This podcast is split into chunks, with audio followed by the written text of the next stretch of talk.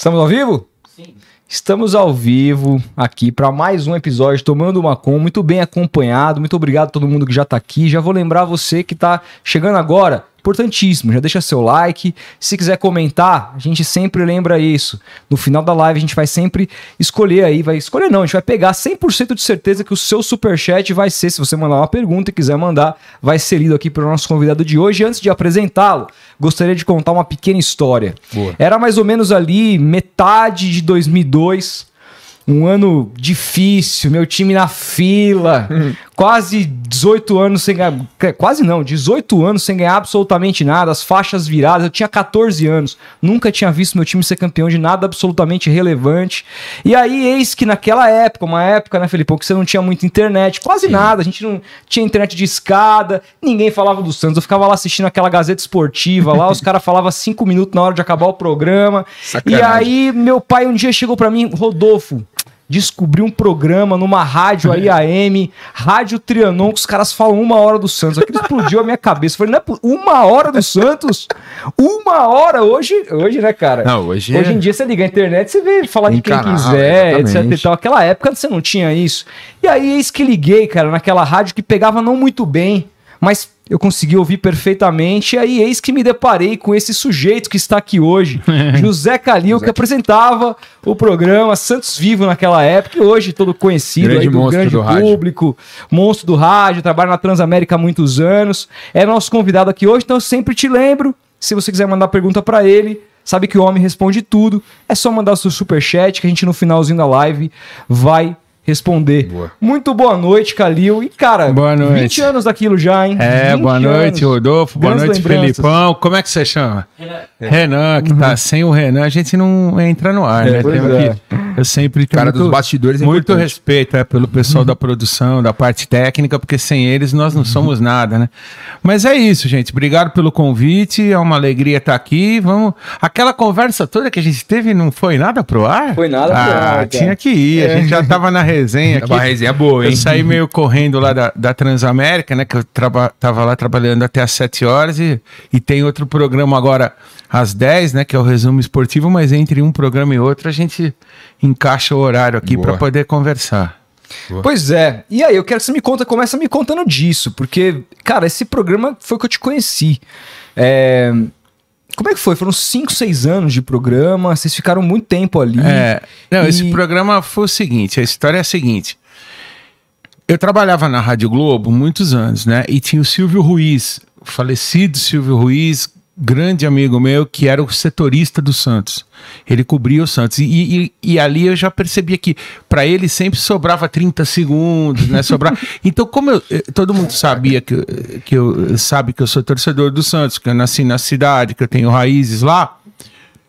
Todo mundo me cobrava isso. Pô, mas ninguém fala do Santos. Mas igual você falou agora aí quando vai falar do Santos, os caras cortam o programa, é, já tá em cima da hora. Ainda hoje reclamam disso, né? Sim. E, e, na época, como não tinha ainda YouTube, não tinha rede social, não tinha nada disso, é, mas a gente sabia que, que a comunicação já estava partindo para uma coisa mais segmentada, porque já tinha ESPN, que era uma, o Sport TV, que eram emissoras que só falavam de esporte, já tinha a Globo News, que só era notícia todo, todo, o tempo todo, no rádio já tinha CBN. Então a gente, a gente já tinha percebido que, que faltava exatamente isso, falar com o torcedor do Santos aqui da capital, porque lá em Santos tem na época tinha vários programas, inclusive eu trabalhei lá na TV Santa Cecília. Hoje tem o meu amigo Ricardinho Martins, que faz o programa dele lá. Tem o Leonardo Fontes, que faz o programa durante a semana também, que era do falecido Armando Gomes, o programa que eu trabalhei. Então lá em Santos o povo é atendido. Aqui uhum. a gente sacou que tinha essa essa, esse buraco, né? Então nós tivemos a ideia de fazer um programa que falasse uma hora só do Santos. Não era o horário ideal, porque como eu já trabalhava na Transamérica, já trabalhava em Santos, eu não podia fazer nos horários mais tradicionais, que era meio-dia uma, Sim. das 5 às 6, das 6 às 7. Seis era das 4, não, era das 4 e meia, 5 e meia. Porque aí às vezes eu saía correndo e ainda vinha para Transamérica para tempo, né? Pra fazer. Então a gente teve essa ideia, a gente contratou dois repórteres lá em Santos, né? O Passarinho, José Carlos Gomes tínhamos meu amigo Passarinho e o Ricardo Martins, Sim. que trabalha comigo até hoje. E aí eu, o programa só tinha isso, não tinha pauta, não tinha nada. Eu abri o programa, falava boa tarde, reprisava gol. Se o Santos tinha feito algum gol no fim de semana, reprisava de outras rádios, porque a gente não transmitia os jogos, né? Então eu sim. pegava gol da Rádio Cultura lá de Santos, do falecido Edson Calegares, que falava, sabe de quem? Que agora o Luiz Roberto fala na TV, né? Ou, ou aqui da, da, da, da se a Transamérica transmitia o jogo, eu- eles me mandavam o áudio do, do gol do Éder Luiz, do, do Maciel, enfim, de quem estivesse narrando. E aí, depois da reprise do gol, já ia pro, pra resenha. Aí eles ficavam lá no CT e eu ficava Exatamente. aqui. E a gente conversava sobre o Santos. O que, que teve aí hoje? Ah, teve treino. Pô, mas aquele cara tá machucado ainda? Não é possível, o cara não recupera. Aí o outro vai contratar, não vai. Aquele fatídico Era amistoso. só isso. Aquele fatídico amistoso entre Santos e Corinthians, que, os, que o Leão quis fazer contra o Corinthians do Parreira, que ninguém viu porque não foi televisionado. Foi o. Robinho ali, né? Tudo, Ah, mas é, nem foi- tudo, então, mas foi tudo que bom eu, esse então, mas amistoso, tudo né? que eu soube do amistoso foi através de vocês, porque a gente não ficou sabendo É, de esse nada. amistoso foi bom. A gente transmitiu pela Transamérica, eu tava nessa transmissão e depois na segunda-feira a gente repercutiu, porque ali na Trianon a gente podia falar uma hora só do Santos. Aliás, a Sim. gente só falava do Santos. É. Não dava notícia, só se tinha uma notícia, assim, tipo, caiu o técnico do Palmeiras, Uhum. do Flamengo, a gente falava alguma coisa. Agora, 90% era do Santos. E tinha um retorno muito grande. Teve um- uma história bem curiosa, né? Um dia eu tava apresentando o programa. Aí abriu a porta, eu- a porta era atrás de mim no estúdio. Eu falei, pô, entrou alguém aí. Quem entrou? Aí entrou um cara e sentou do meu lado, era o Mano Brown, cara. O cara foi lá. Eu porque os amigos dele lá da quebrada escutavam, né? Tinha um, um menino Nossa, que era do Racionais. Meu, eu quase caí pra trás, porque o Mano Brown, além de eu ter muita admiração por ele, ele é difícil dele dar entrevista, Sim, né? sim. E aí a gente começou a se falar depois, aí depois a gente acabou E perdendo ele é muito con- atuante pelo Santos. é, né? ele é, ele é, e ele- e isso é uma coisa bacana, né? Ele defende os ideais dele de vida e também e também de futebol. Então, sabe, tem essas histórias que marcam a sua vida. Então eu percebi que era um negócio que, que o povo gostava bastante. Até hoje, eu- às vezes as pessoas me param para falar, como você falou, do programa. Só que na, na verdade durou quatro anos. Durou do se não me engano, março de 2003 até março de 2007. E a gente teve que parar por falta de patrocínio, porque a gente nunca teve recebeu um centavo do clube, nunca, nunca quis, e também o, o, o clube também nunca se interessou. A gente tinha alguns patrocinadores muito pequenos que dava ali para pagar, porque a gente pagava o horário da rádio. É como o aluguel, você tem que pagar um horário. Então a gente pagava o horário, pagava o passarinho, pagava o Ricardo Martins, pagava a produção. Né, que teve, teve vários produtores que me ajudaram muito ali. E, e aí a gente ia sobrevivendo. Só que chegou num ponto que os patrocinadores principais que a gente tinha não conseguiram continuar e a gente começou a colocar dinheiro do bolso. Eu falei, pô, não dá, né? Porque eu tava tirando dinheiro de, de- de- do meu outro salário para pagar. Aí a gente. Não é verdade aquela história de que é, quando, quando aconteceu aquele confronto entre Santos e Grêmio pela Libertadores de 2007, que parece que teve um- uma emboscada da torcida do Grêmio lá na- no Rio Grande do Sul, e aí que você no, no, no- programa teria. Cara, eu vi uma história que você teria Não, incitado. não era mais. alguma- Eu sei essa história, mas não era mais eu. Não era- Porque o que, que aconteceu? Quando acabou o programa, muita gente tentou fazer a tentava fazer a mesma coisa. E teve. Eu não me. Realmente não lembro do nome. Foi até um cara que foi candidato a deputado depois. Ele comprou o horário. Logo depois, ele tentou pegar carona, né? Do programa. Então ele fez lá um o programa. E, e nessa época ele xingou os gaúchos. eu, não, eu não me Exato, é, lembro. alguma coisa assim, É, eu, não né? me, eu não me lembro Eu sei que exatamente. o programa saiu do ar aí, parece. Então, não mas não era mais eu. Ah, aí não você. era mais eu. Aí era. É, parece que a própria rádio depois tirou É. o programa do ar, né? Eu não sei. Eu não sei detalhes. Porque não era mais eu. Isso eu jamais faria, né? Xingar um povo, xingar a torcida. é do- loucura, né? É, isso não se pode fazer, porque você não pode generalizar. E, primeiro, não. e, na verdade, muita gente me, me cobra isso, né? Que, que eu, às vezes, sou ríspido com os ouvintes, sou com os seguidores do Twitter, mas o problema é que eu respondo. Eu nunca xingo ninguém. Mas se o cara xinga você, pô, também você ser xingado do nada é difícil, é. né? Então, um cara que nem te conhece, fala da sua família, fala da sua. ou mente, fala uma coisa que você não falou, isso me deixa doente. O cara. Porque o que eu falo já é pesado. Eu já tenho que carregar um o mundo nas costas por coisas que eu falo. Ainda você ser obrigado a justificar coisas que você não falou. Aí é. Então, Agora. nesse caso, não fui eu, não era mais eu, mas aconteceu. Agora, eu, eu não posso dar detalhes, porque eu não estava mais. Eu uhum. soube por outras pessoas e soube que tiraram o programa do ar por causa disso. Mas no caso nosso, eu quis parar com o programa porque a gente não tinha mais dinheiro. Aí nós pagamos o último mês, graças a Deus, não ficamos devendo nada para ninguém, nem para os repórteres, tanto é que são meus amigos até hoje. Mas aí a gente esgotou, ó, não temos mais dinheiro, mas foi uma experiência bacana. E hoje talvez nem coubesse mais isso no rádio, porque hoje você tem os canais aí, Sim, né? Todo clube. Eu, é, às vezes acaba o jogo, eu gosto de ver quando o time perde, né? Então acaba o jogo do Inter. Se o Inter perdeu, eu vou lá no canal dos Colorados. Uhum. Se, o, se, o, se o São Paulo, o Corinthians perdeu, o Santos, Santos eu não vou porque eu fico triste. É. Quando perde, aí eu não, eu não assisto nada. Mas quando. Porque quando perde, dá uma, você vê que dá uma indignação maior, né? Então o é. torcedor. A audiência aumenta dos canais. É, também. o torcedor começa a criticar os dirigentes, às vezes de forma desmedida, né? Às Sim. vezes os caras passam do ponto. Mas eu gosto muito de ver hoje os canais dos clubes. Então hoje talvez aquele programa não coubesse mais. É. Porque hoje o cara faz no YouTube. Agora, Hoje em dia também não sei se eu faria uma coisa segmentada. Eu, eu, eu tenho projeto aí de canal no YouTube já há bastante tempo, eu não consigo fazer por causa de tempo. Uhum. Porque para você fazer um negócio, você tem que fazer um negócio direito, direito igual vocês fazem. Todo, todo dia tal, tal hora. Uhum. E eu não consigo, porque um dia tem jogo de manhã, de tarde, um dia eu trabalho de manhã, de tarde, eu não consigo. Mas o dia que eu for fazer, eu não vou fazer segmentado. Eu vou fazer lá de tudo, de tudo que for futebol. Porque talvez hoje já, já tem muito canal segmentado. Então hoje eu já eu não, não, não faria um negócio tipo torcedor, entendeu? Eu acho que eu, eu, eu modéstia à parte, assim, adquirir um certo nível, você adquire depois de tantos anos, né, vendo futebol, conversando, vivendo, eu acho que seria hoje, é, é, é eu gostaria de falar, por exemplo, eu gostaria de, fazer, gostaria de fazer um negócio assim, acabou o jogo, eu vou lá e falo do jogo, qualquer jogo, tipo da seleção, jogos importantes, vai, acabou Flamengo e São Paulo, eu vou lá vou falar do jogo.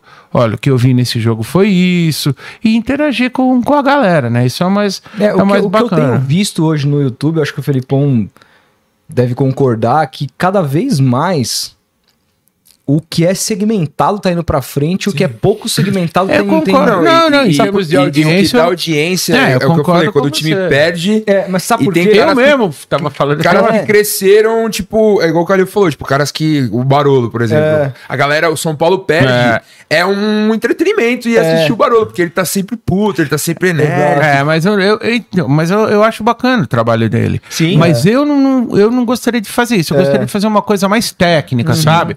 Falar igual, igual tava, a gente tava comentando aqui antes, antes do, do, do programa, antes de, de entrar a live, né? Falando dos jogos. Então, por exemplo, o Santos perdeu do Goiás. Explicar um pouco, porque infelizmente todo mundo é, assim, eu não quero desfazer do conhecimento de ninguém, mas muita gente que acha que entende de futebol, na verdade não entende. É, futebol é uma coisa complexa, não é assim, ah, um jogou melhor, o outro jogou pior, verdade. o técnico é sempre burro, tem que trocar o técnico quando perde, uhum. quando não, o, o futebol, você, ele é ganho e perdido nos detalhes. Então você tem que ver, sabe, por exemplo, às vezes o, o sai um cruzamento e o gol. Aí você tem que ir lá no lateral para ver, pô, mas por que, que o lateral deixou o outro cruzar? Não era melhor ele ter dado o meio e marcado o fundo para o cara não ir no fundo e cruzar para trás? Porque, por exemplo, você tem um centroavante como o Caleri. Como é que o Caleri faz gol? 90%. As bolas vêm cruzadas depois. Então você não. Para o Caleri não fazer gol, não adianta mar... só marcar o Caleri. Você tem que deixar, não Pedir deixar a bola, a bola chegar. chegar. Então são detalhes que hoje. Por que, que joga com três zagueiros? Por que, que às vezes no meio do jogo o cara muda? Ou o cara tá com dois zagueiros e depois coloca mais um zagueiro? Se o cara tá jogando com três zagueiros, ele tá marcando com cinco cinco atrás, ou ele está marcando só com os três. Então são detalhes que fazem com que um jogo seja ganho e perdido. E a gente. É, não sei, posso estar enganado porque eu não assisto tudo, eu não consigo assistir tudo de todos os canais, de todos os, canais do YouTube, de todos os canais abertos, de todos os canais fechados, eu não, não consigo. Mas pelo que eu vejo, falta isso, entendeu? Falta, essa esse detalhe, ver direitinho onde o técnico errou, aquela análise de jogador por jogador, né? Às vezes o cara na Transamérica a gente fala péssimo, regular, bom ou ótimo, né? Quando acaba o jogo. E, e poder explicar um pouquinho mais, porque lá o tempo às vezes está curto, então você só pode falar uma palavra. Péssimo, regular, bom ou ótimo. É, é uma palavra que define bem. Uhum. Mas às vezes eu gostaria de explicar mais. Olha, esse cara foi péssimo porque o técnico pediu para ele fazer isso e ele não conseguiu. Ele foi escalado para fazer isso e não conseguiu. E o cara que ele marcou foi o melhor do outro time. Então ele foi péssimo. Ou o contrário, não, esse cara foi ótimo. Por quê? Porque o jogo passou todo pelo pé dele. Se não for. Então essas coisinhas que eu gostaria. Por isso que eu não, não gostaria de fazer segmento. Embora eu reconheça uhum. o que o Felipão falou, que o segmentado hoje é o que dá audiência. Mas eu gostaria de fazer um negócio hoje não segmentado. Uhum. Uhum. Pelo menos no primeiro momento. Mas você não acha que hoje a galera fala menos de futebol na grande mídia? Tipo, isso que você tá falando eu concordo 100%, assim, analisando o jogo, o porquê das coisas acontecem durante o jogo, mas eu, eu tenho a impressão que, óbvio, é aquela velha questão da audiência, Mauro Bet veio aqui, comentou sobre isso, etc. Mas eu acho que dá para ter um meio termo de a grande mídia também falar de futebol, porque a gente tava conversando. Profunda, a né? gente tava conversando quinta-feira, né? Que o Santos jogou com o Curitiba. Que foi. Quinta. Aí, aí eu liguei no Sport TV, assim, não tenho nada contra o Paulo Nunes, pô, acho ele um, um excelente, um, foi um excelente jogador Quiser e tal. colar aqui, assim, pô, seria maravilhoso tomar uma breja com ele. Só que ele foi comentar o jogo do Santos, eu assisti o jogo do Santos, eu não sou santista, mas eu assisti o jogo. é, e eu não ouvi porque eu tava no ar, eu tava comentando hum. pela Transamérica, não e sei o que ele, ele falou, falou. Ele falou uma barbaridade, assim, eu comentei no grupo, aí o Rodolfo, mano, claramente ele não é, assistiu ele falou, o jogo Ele, ele falou que o, falou, ah, cara... Que o Goulart, é, o Goulart é, melhora os jogadores o, é, do Santos que o Goulart tá jogando muito. Como é que pode? Aí eu falei, mano, cara, é, como que pode, velho? Ele não tá assistindo o jogo do Santos, tá vendo que o Goulart é, é um dos piores coisas, jogadores. A gente, eu não, não, não, vou dizer que seja o caso do, do, Paulo Nunes. Eu gosto até do Paulo Nunes, quando ele jogava, a gente se dava super bem. Uhum. Agora a gente não, não tem se encontrado mais, porque acho que ele fica mais no Rio de Janeiro, sim, né? Sim. E a gente mora aqui em São Paulo. Pessoalmente, eu não tenho visto Nunes. Até gosto dele. Eu não, não sei se é o caso dele nesse jogo, mas às vezes acontece é, também do, do cara tá observando uma outra coisa, né? Uhum. Porque não é fácil comentar futebol, porque tem muita coisa num jogo para você observar.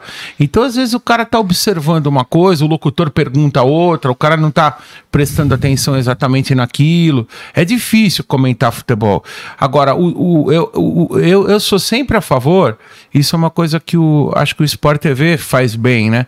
Colocar sempre, porque muita gente é contra o ex-jogador. Uhum. Não, porque esse jogador veio tirar o lugar do jornalista. E, e, e há outros já acham que não, que tem que ter o ex-jogador e não tem que ter o jornalista. Uhum. Eu, eu sou Dá sempre a favor dois, de né? som, é, soma de conhecimentos. Porque os caras sabem umas coisas que nós não sabemos. Uhum. E nós sabemos algumas coisas de comunicação, de expressão, de outras coisas que eles não sabem. Então eu acho que o, o é legal ter a soma dos dois, né? E por isso que às vezes numa transmissão, se você parar para pensar, o, o, o ex-árbitro, o ex-jogador, ele olha sempre o lado do atleta. Uhum. Por exemplo, eu quebrava o palco Godoy na Transamérica. o Godoy falava, porque eu fico bravo quando o juiz dá muito tempo a mais, né? Eu, uhum. não, eu não gosto disso do cara dar 7, 8, 10 minutos a mais no jogo, a não ser que tenha realmente. É, hoje uma... tá uma cera de hoje, cara, né? E, e eu tá falar. E, e, aí, por exemplo, tá jogando um time grande contra um time pequeno. O time pequeno tá se defendendo lá no 0 a 0 o cara dá 10 minutos. Eu reclamava. Aí o Godoy falava para mim: porra, mas o cara tá dando 10 minutos, os dois podem fazer o gol. Tanto pode fazer o gol um, como, como pode fazer o gol outro. Quer dizer, ele tá olhando, ele tá olhando o lado do, do árbitro, árbitro, né? E a gente já olha, o jornalista já olha o lado geral. O, o ex-atleta já olha mais o lado do, do, do, jogador. do jogador. Então. Funciona assim. Mas, o Calil, só pra, pra gente situar a galera que tá, que tá assistindo, talvez muita gente não, não, não conheça você, nós temos uma audiência ampla no Brasil não, inteiro. Vamos lá. Conta um pouquinho da sua carreira, cara. Como que você começou, onde você começou, os lugares que você já trabalhou, as coberturas. Pô, acho que vai acabar a live agora até o fim. Aí, não, dá aquela, aquele- na- aquela resumidinha. É, na verdade, aconteceu o seguinte: eu sempre quis trabalhar em rádio. Eu sou um cara de rádio, entendeu? É que eu também de- trabalhei no rádio e a gente não aparece no rádio, pô. A Não tem só aparece problema. É, voz. apesar de, de, eu, de eu já ter trabalhado em TV, né? Eu trabalhei no Sport TV, trabalhei na Rede TV, trabalhei na Gazeta, já trabalhei em vários lugares. Em Santos eu trabalhei muitos anos na TV também. Eu sou um- eu me considero um cara de rádio. Eu gosto onde eu me sinto à vontade, onde eu, onde eu me solto, onde eu consigo me expressar totalmente, é no rádio. Então, eu sempre quis ser é, profissional de rádio. E eu sempre, desde criança, eu me lembro de andar pelo com rádio pela casa, escutando o jogo, de dormir, colocar o rádio em cima do lado da cama ali, dormir escutando programa esportivo. Tinha um programa, porque antigamente é muito difícil a gente falar para quem não viveu a época. Não existia YouTube, não existia internet, não existia nada. Então, às vezes o- um- tinha um jogo, para você saber, tinha um programa na Rádio Bandeirantes chamado Atualidades Esportivas. Era das 5 para meia-noite à meia-noite, só. Só tinha cinco minutos. Caraca. Na- é, quando não tinha jogo, né? Quando tinha jogo, tinha o, Ah, o vestiário e tal. Mas, por exemplo, uma quinta-feira, não tem jogo aqui em São Paulo. Só então, uns tinha um. Fla-Flu, ou tinha um jogo, ou mesmo um time aqui de São Paulo, o Santos ia jogar na Bahia, é, um, um amistoso, por exemplo. Se era jogo de campeonato, transmitiam, mas um amistoso. Para você saber o resultado do jogo, você tinha que escutar esse programa das 5 para meia-noite à meia-noite, que o cara lia o, o resultado dos jogos. Então, era diferente, era completamente diferente. Você você tinha que ficar cara, pendurado no rádio. Eu vivia pendurado no rádio, no carro, onde eu... Então, eu sempre fui um cara assim fanático por rádio. E quando eu estava terminando a faculdade, eu tinha um amigo, tenho, né? Ainda ontem eu falei com ele, torcedor da Portuguesa, fanático, Paulo Augusto Reis, e ele, o pai dele, que já faleceu, patrocinava um programa de rádio que só falava da portuguesa, igual esse do Santos, o Santos que você comentou, o Santos Vivo, depois Santos Total, esse programa só falava da portuguesa. E eu, eu pedi para ele me dar uma chance. Eu falei, pô, fa- eu- quem fazia o programa era o Armando de Barros. E o filho dele, Alexandre, foi presidente da portuguesa recentemente. O Alexandre de Barros. E o Armando fazia o programa num- numa sala. Era num prédio grandão que tem lá no Anhangabaú, em frente à estação São Bento do metrô. Se você atravessar a rua, tem um prédio gigantesco. E na, num daqueles escritóriozinhos lá, ele fazia o programa que falava só da portuguesa. Aí eu fui lá um dia e ele já me colocou para ler texto, para ler comercial, para ver como é que eu me saía. E aí, dali uns dias, era domingo de Páscoa, e tinha um jogo da portuguesa em Curitiba que ninguém queria ir, porque os caras queriam passar Páscoa com a família. Aí ele me colocou no ônibus junto com Júlio Del Bosque. Júlio Del Bosque é o sogro do delegado Nico. Dias, né? O Júlio Del Bosque é o sogro dele, pai da esposa do Nico. E aí fomos eu e o Júlio Del Bosque lá, fizemos o jogo em Curitiba e, o, e o, o os caras gostaram, né? E esse Júlio Del Bosque, ele trabalhava também numa outra rádio chamada Tupi. Aí já era um esquema que já fazia jogos de todos os times. Aí ele me levou pra Tupi, daí eu fui pra Gazeta, daí eu fui pra Globo, pra Record.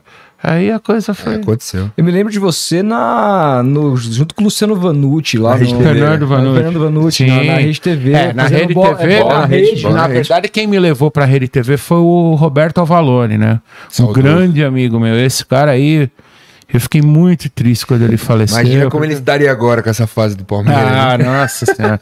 Da- mas ele, da onde ele tá, ele tá vibrando lá com o Palmeiras. E o Avalone, ele tava fazendo um teste. Ele queria um cara no programa que desse polêmica. Aí ele testou vários profissionais, vários. E um dia ele. Nós tínhamos um amigo em comum chamado Cassiano Ricardo, um grande ator palmeirense. E ele apresentava um programa na TV Cultura chamado Enigma. É uma coisa mais antiga, mas é um cara muito legal. E um dia o Cassiano encheu tanto o saco do Avalone, mas eu já, já tinha bastante tempo de carreira, né? O Avalone já me conhecia, porque eu tinha trabalhado, eu tinha ido algumas vezes na mesa redonda quando ele apresentava na Gazeta, mas aí fui duas, três vezes, aí a gente se fala. Mas aí o Avalone falou: ah, legal, vou testar o Calil. Aí chegou o dia lá, eu já sabia que tinha que dar polêmica, né? Não sei o que, que ele tava comentando. Eu comecei a falar tal, aí eu dei um murro na mesa. Aí o Avalone, o Avalone falou assim: eu perdoo polêmica, mas não precisa quebrar o cenário, hein? Aí eu falei, não, não. Aí acabou o programa, ele falou: gostei, vai ser você. Aí ele reuniu, nós quatro, nós trabalhávamos em quatro lá, além dele. Era eu, o Alex Miller, Sim. o Porpeta, que fazia imitação, Sim, inclusive a imitação mais que ele fazia era a minha mesmo, né? Porpetone, meu grande amigo Porpetone. E aí nós, o Avalone reuniu nós todos e falou: olha, o programa vai ser assim, todos vão ganhar isso, a mesma coisa. Se um dia tiver um aumento, para um vai ter um aumento para todos. Pô, eu, eu gostei muito de trabalhar com o Avalone. Caraca, ele era muito transparente, ele era um cara fora do ar, assim, muito correto. Muita gente fala isso. E né? aí eu, eu fui. É, o, o Mauro Betting veio aqui, o Mauro gostava bastante do Avalone também. Então aí eu. As oportunidades vão surgindo, né? Assim, o, a grande. O grande upgrade, assim, que eu- de crescimento mesmo, foi quando eu trabalhei. Primeiro, quando eu fui para a Rádio Gazeta, porque a Rádio Gazeta, na época, era, era uma escola todo profissional, ó, quem trabalhou na Rádio Gazeta nessa época, Luiz Roberto, que hoje está na Globo, Kleber Machado, Paulo Soares, um amigão que trabalha na ESPN, está se recuperando de um problema de saúde, mandar um abração pro amigão, Paulo Roberto Martins, putz, tem um monte, repórter Oswaldo Pascoal, Ângelo O Ananias, próprio Mauro Betti, né? é, o Mauro veio um pouquinho depois. Também, o Mauro Betting.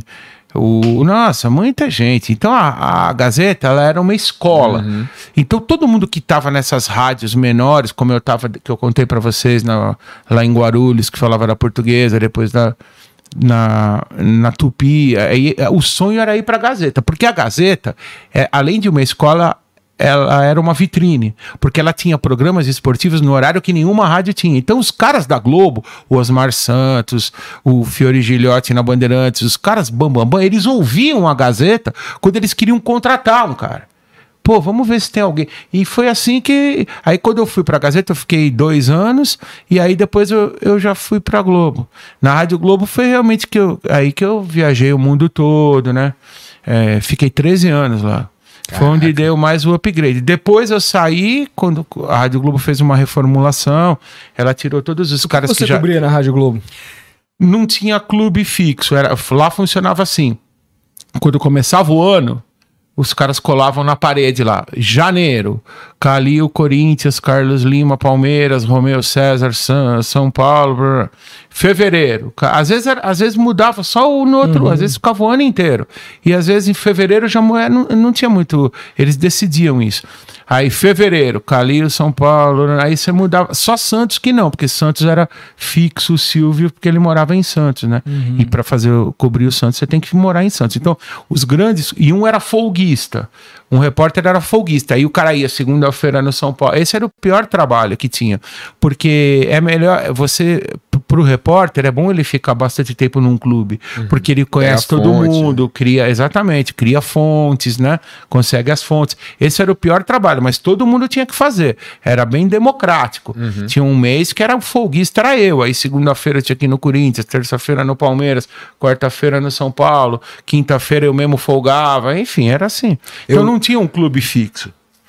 A gente cobria todo. E, e- e uma coisa que tinha legal era o seguinte: o jogo, antigamente, a- a- as rádios iam em todos os jogos, né? Mesmo que fosse fora de São Paulo. Onde... Então, quando você estava escalado ali em janeiro, fevereiro, março, para cobrir aquele clube, você já sabia que você ia nos jogos do clube. Então, você pegava a tabela, você falava: Ó, dia tal vou estar em Belo Horizonte, dia tal vou estar em Recife, dia tal vou estar na Bolívia, se tiver na Libertadores. Então, você já sabia onde você ia. Era uma outra época, né?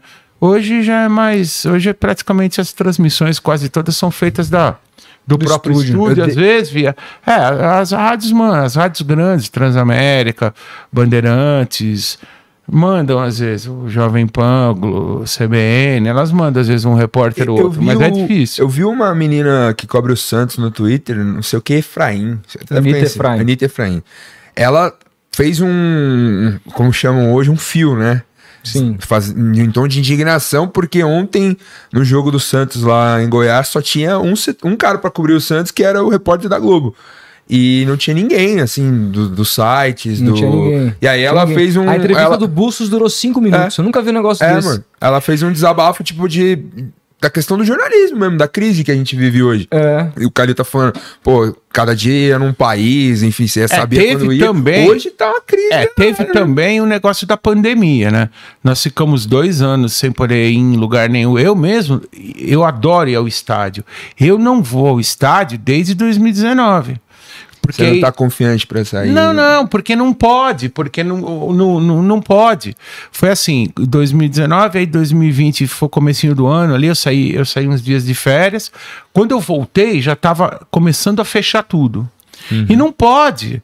É, ficou mais de um ano, só podia entrar uma pessoa por, por veículo, depois duas. Então, quando a, a gente dá. Um tem que ser o técnico, né? Senão você não fala tem que montar o equipamento de outro repórter.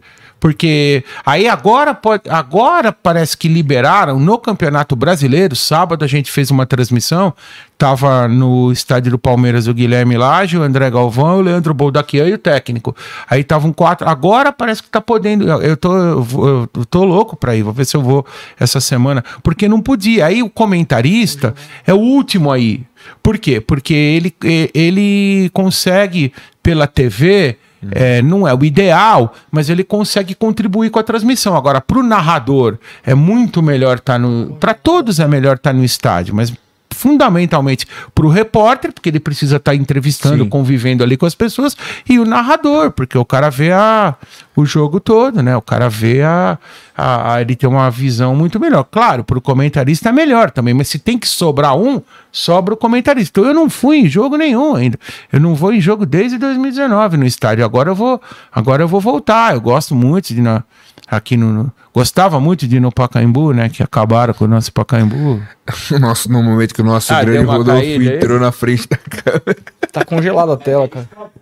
Ah, então deixa. Mas tá, mas tá, tá O no áudio ar ainda? Tá rolando?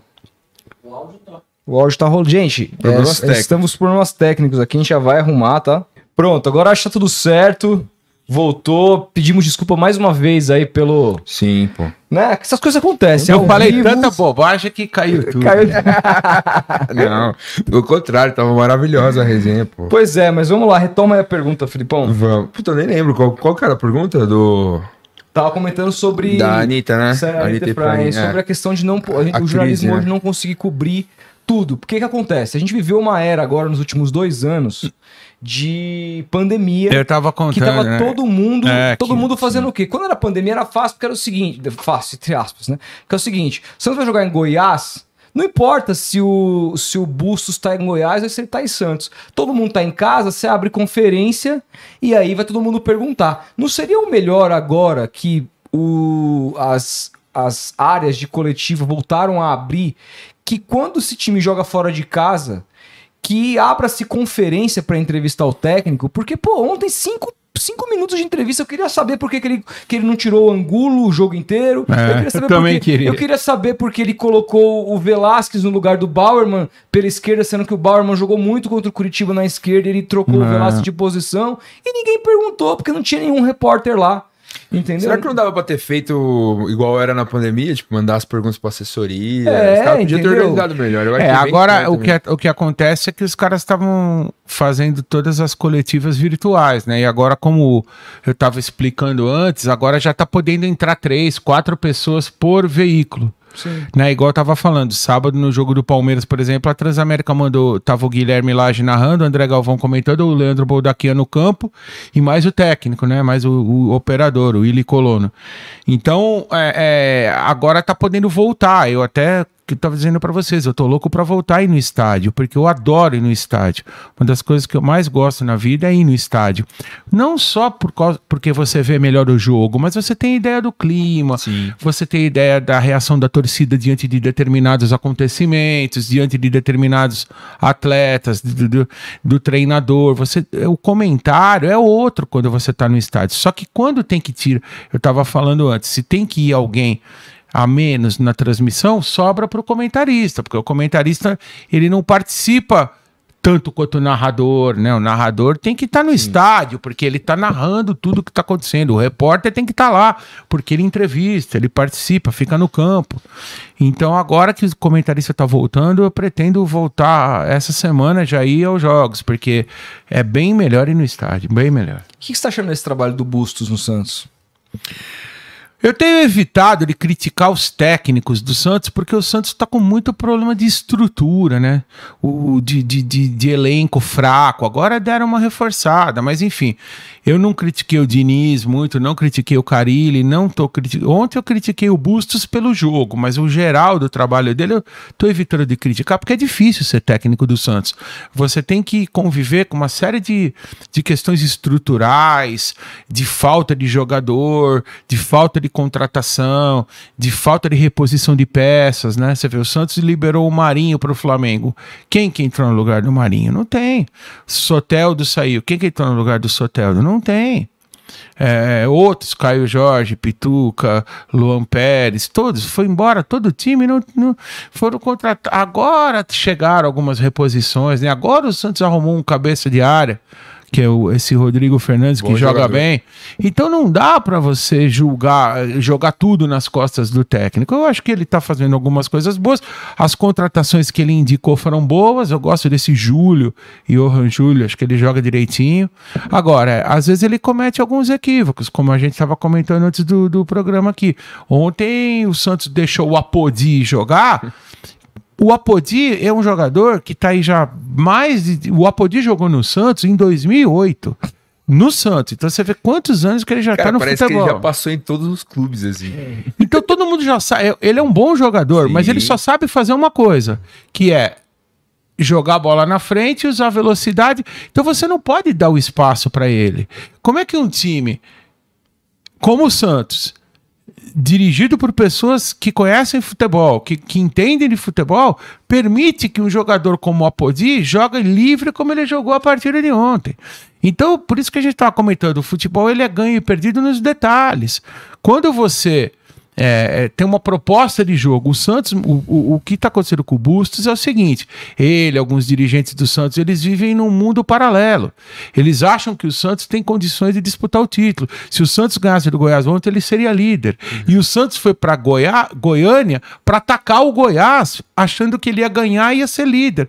Não, o campeonato do Santos ele é o mesmo do Goiás, ele é o mesmo do Juventude, do América Mineiro. Ele não é o campeonato do Atlético do Flamengo Flamengo, do Palmeiras, nem mesmo do Corinthians e do São Paulo. O campeonato do Santos, nesse momento, eu não estou falando de camisa. Camisa do Santos é gigante. Talvez seja a maior do Brasil. Agora, o time do Santos, o elenco de jogadores, a comissão técnica, são, são hoje medianos, porque o Santos optou por uma política de pagar dívida e não investir no futebol.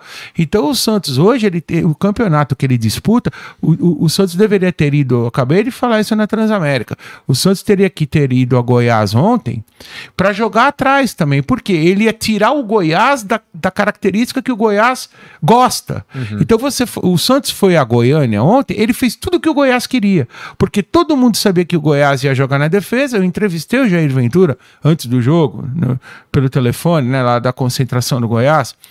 Eu sabia que todo mundo sabia que o Goiás ia jogar com cinco caras atrás, quatro caras um pouco mais à frente e um centroavante sozinho no Foi ataque. assim contra o Palmeiras todo, e o Galo, então, né? Pois é, mas então, aí o que que, que não tiraram pontos do Goiás, mano. O que que o Santos tinha que fazer? Ficar na defesa, porque aí ia ficar os dois na defesa que se fosse o caso empata 0 a 0 e o Santos trazia um ponto, porque esse é o campeonato do Santos. Não, o Santos foi lá achando que ah, porque aqui é Santos, é DNA, tem que atacar. É bonito esse discurso. Só que para você atacar todo mundo em qualquer lugar, você tem que ter time. Eu pergunto a vocês, quem é o armador de jogadas do Santos? Não tem. tem. O, Quem, o, Atlético ataca todo mundo onde ele vai? Ataca, mas ele tem o Nacho Fernandes. O Flamengo ataca todo mundo? Ataca, tem o Arrascaeta.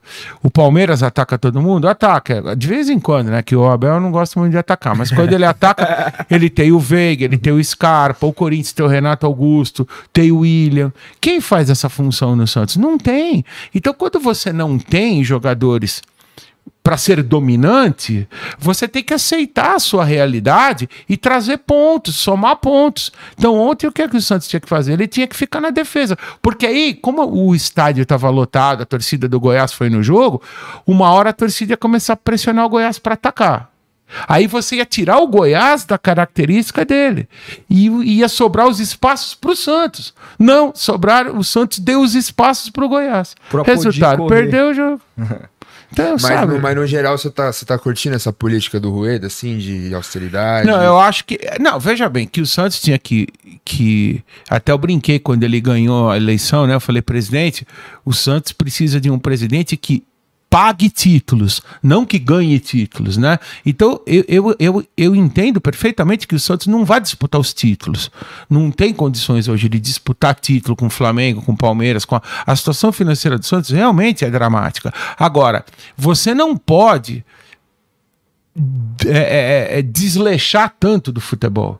Né? O Santos, o San, o- então faz um ano e meio, agora que está fazendo a gestão do Rueda, você não pode ter 100% de preocupação com o pagamento das dívidas e 0% com o futebol. Você tem que equilibrar isso, porque o Santos é futebol clube. O Santos não tem piscina, o Santos não tem quadra de tênis, o Santos, não, o Santos só é futebol. Então ele não pode apresentar um time tão fraco como ele apresentou no Paulista do ano passado, que ele quase caiu, escapou na última rodada, no Brasileiro do ano passado, quando ele escapou na penúltima rodada, ganhando do Flamengo, e no Paulista desse ano, quando ele escapou de novo na última rodada. O Santos não pode apresentar um time tão fraco assim.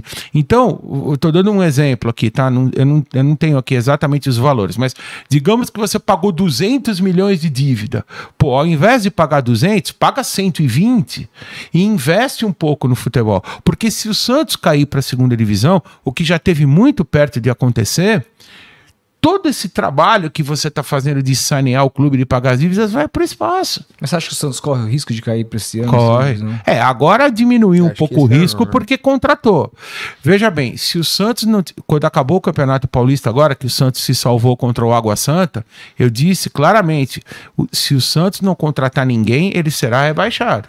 Então, se o Santos não tivesse contratado ninguém, já é certeza, ele seria rebaixado. Por quê? Se ele quase caiu no Paulista, que é um campeonato mais fraco, imagina no brasileiro. Sim. Porque as pessoas precisam entender o seguinte: o campeonato brasileiro ele está ficando cada vez mais forte.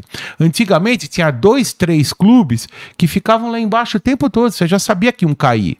O ano passado foi a Chapecoense, ficou lá embaixo o tempo todo. Esse ano não vai ter Chapecoense. Não vai ter ninguém. O Lanterna é o Fortaleza. Você acha que o Fortaleza vai ficar na Lanterna? Não, vai. não vai. Ele vai subir. O Juventude ganhou agora do Havaí, subiu. O Havaí já tinha ganho antes. Tá lá em... então, não... então o campeonato ele tá ficando cada vez mais competitivo. Então, se o Santos, respondendo sua pergunta, se o Santos não tivesse contratado ninguém, é certeza que ele seria rebaixado. Como ele contratou meio time, né? Contratou o Maicon, contratou o Rodrigo Fernandes, contratou Júlio, Angulo, o próprio Goulart que tinha chegado um pouco antes. O Santos contratou meio time novo. Então ele deu uma respirada e deu uma melhorada. Dá para escapar do rebaixamento, mas risco corre, sem dúvida. Basta você ver aí o rendimento do time. Ah, o Santos ganhou, fez três jogos bons na Vila, né? Contra o Coritiba, contra o Cuiabá e o América Mineiro, mas fora ele, ele não ganha. Então, assim, é, e os outros vão melhorar. Foi o que eu falei. Você acha que o Flamengo, o Flamengo tá a um dois pontos da zona de rebaixamento. Você acha que o Flamengo vai ficar lá? Não vai. Ele vai subir. Então eu pergunto a você: tudo bem, o Santos, muita gente fala, você é louco, você é pessimista, o Santos não corre nenhum risco de cair. Então eu pergunto a você que está vendo a gente aí: tudo bem, o Santos não corre nenhum risco de cair. Eu pergunto: quem vai cair? Aponte os quatro clubes que vão cair. Eu não sei. É até equilibrado esse campeonato, né? O Grêmio Pois é. caiu com, com Exatamente. investimento. E, o, exa- e com investimento. Então Sem você. dívida, né? E eu Mas me você acho. acha que essa, por exemplo, no caso do Grêmio, você acha que não é. Porque assim, existe no, numa situação do Rueda que é você optar por. Não, ele tinha que pagar a dívida. É. Eu não tô. Entenda a minha coisa, eu não tô cobrando Uhum. que o Santos ganhe títulos. Mas eu acho que não precisava ter enfraquecido. termo, né? Exatamente. Uhum. A, a virtude na vida está no equilíbrio, né? Então vamos pagar dívidas, claro, vamos equacionar financeiramente o clube. Só que não precisava enfraquecer tanto o time. Por exemplo, eu não aceito a saída do Marinho. Outro dia eu discuti com o presidente no ar, porque ele fala: não, o Santos não. pe-" Eu falei, o Santos perdeu o Marinho. Ele ficou puto quando eu falei. Ele falou: não, o Santos não perdeu o Marinho, o Santos vendeu o Marinho. Pô, vendeu por uma merreca. Faltava pouco tempo para acabar o contrato. Ele tinha que segurar, porque o Marinho era a referência técnica do time. Apertou, joga no Marinho. Agora quem tem? Não tem. Então o Santos foi perdendo seus principais jogadores e não houve reposição. Hoje o time do Santos não é nem. Não sobrou. Eu não me lembro, agora a gente vocês podem me ajudar. Se sobrou alguém que. Acho que só o Felipe Jonathan. Que, que sobrou. É, que tava, e, e é, ainda tá no banco. reserva, é, então, então você vê.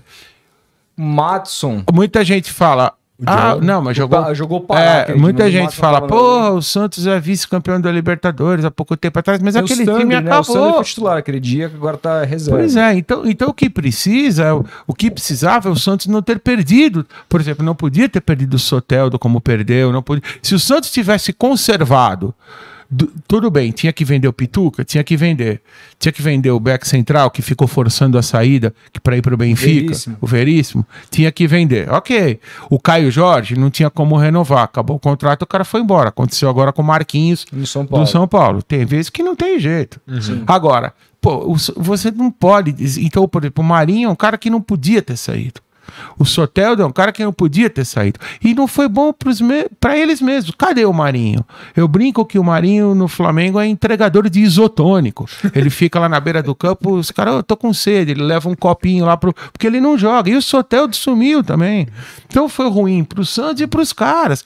Quando você. Você tem que ter. Ah, mas são jogadores caros. Ok, mas você tem que desenvolver uma. Um para isso que o presidente do clube existe. Ele tem que desenvolver uma, uma engenharia financeira e mostrar pro atleta, pro staff do atleta, pro procurador do atleta, que o cara vai perder. O Marinho era protagonista, ele era, ele era o cara do Santos. Agora ele sumiu. Uhum. E ele não vai ser em nenhum clube. Digamos que ele tivesse ido pro Corinthians, também não ia jogar. Tivesse ido pro São Paulo, também não ia, ia jogar de vez em quando. Em nenhum clube do Brasil ele ia ser o o protagonista como ele. Então, muitas vezes você tem que sentar com o staff do cara e falar: você quer sair? Ok. Você vai para onde? Ah, eu vou pro Flamengo. Por lá você não vai jogar. Convencer o cara. Não né? vai jogar. Então, fica aqui, ó. Vamos acertar, vamos acertar um, mais um ano de contrato, ver o que que você. Sabe, o cara já tá adaptado na cidade. Eu tenho informações que. Porque em Santos todo mundo conhece todo mundo. Então você vai num restaurante em Santos, o cara fala: oh, o Marinho vem sempre aqui, ou o Soteldo vem sempre aqui, a família dele é bacana, gente. Então, o cara já está adaptado na cidade. Ah, o é, cara. Eu, então, eu, no sabe? caso do Marinho, eu discordo um pouco, porque o Marinho a gente viu ele dar entrevista algumas vezes dizendo que não que o Santos foi o único jogador que o Santos não vendeu do time da Libertadores. Então, e aí quando você é torcedor, mas, o Santos pre... né? então, aí quando você é torcedor, mas o Santos precisa. É, muita dizendo, gente. Ó, quero ir embora. Para mim, meu amigo, vai pro Flamengo. Então, muita gente. Vai pro, pro, pois é, muita gente. O Santos é maior que você. Entendeu? Sim, o Santos é maior que todos, mas muita gente fala isso que você falou. Eu recebo muita mensagem. Só que naquele momento o Santos precisava do Marinho. Então, eu, eu sempre cito o exemplo do Ademir, né? O América Mineiro tinha um, tem um, tinha um jogador chamado Ademir. Que é esse é cara fez. Pois é, esse cara fez de tudo para sair do América. Ele foi num jogo lá em, na, no Nordeste, se não me engano, na Paraíba. Chegou na hora, ele não quis entrar em campo na Copa do Brasil. Ele, ele forçou transferência para o Palmeiras, forçou transferência para o Atlético Mineiro. Aí o presidente do América chamou o cara e falou: Olha, você não vai sair. Você tem mais um ano de contrato. Eu preciso de você aqui para me manter na primeira divisão. Aí quando acabar seu contrato, você vai para o Atlético, para o Flamengo, vai para pro raio que o parta. Mas esse ano eu preciso de você aqui. E foi o que foi feito. Seguraram o Ademir lá, ele ajudou a salvar, salvou o América e depois ele foi pro Atlético. Então, acho que o Santos, evidentemente que, que é, o clube é maior que tudo. Só que você tem que. O, eu, eu, tenho falado na Transamérica, o Santos tem um problema existencial. O que, que é isso? É você achar.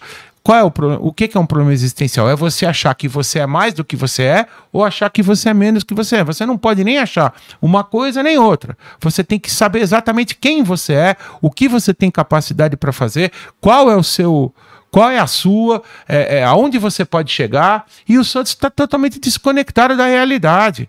Você ouve entrevista do próprio Bustos, do presidente, eles falam em disputa de título. O Santos não tem condições de ser campeão brasileiro, não vai ser. É, isso, isso então, é, por isso que eu falo, naquele momento, esse ano era o último ano do Marinho, esse ano aqui, de contrato. Tinha que segurar o cara, ele não quer ficar. Conversa com ele, mostra, chama o técnico, o treinador explica. Você entende? Porque, porque foi uma transação, eu não vou entrar no lado financeiro, evidentemente uhum. que o Marinho deve ter ganho dinheiro, ele não foi para o Flamengo de graça. Sim. Mas profissionalmente ele perdeu também. Ele sumiu, o Santos precisa dele, Sim. o Flamengo não, não agregou nada no Flamengo. A mesma coisa o Soteldo, que foi jogar nos Estados Unidos. Ele sumiu, o, sumiu da seleção Já da Venezuela. Saiu dos Estados Unidos, foi pro, pois é, pro México, México, agora, agora né? É. Então, mas ele, num primeiro momento, ele sumiu, perdeu a posição na seleção da Venezuela e o Santos perdeu um jogador que para é. ele era fundamental. Então você vê que tá faltando. Isso para mim é falha de gestão. E o dinheiro que entra não é suficiente não resolve, não, resolver, né? O Sotel do Santos pagou pro Sotel do sair. O Santos pagou pro Sotel do sair. É inacreditável. Com transfer ban na FIFA. Então, exatamente. Mas é aí que tava. Por isso que eu falo, mas você, você tem que ter. Por exemplo, a gente estava fazendo o programa nosso aqui. Deu um problema, certo? Caiu.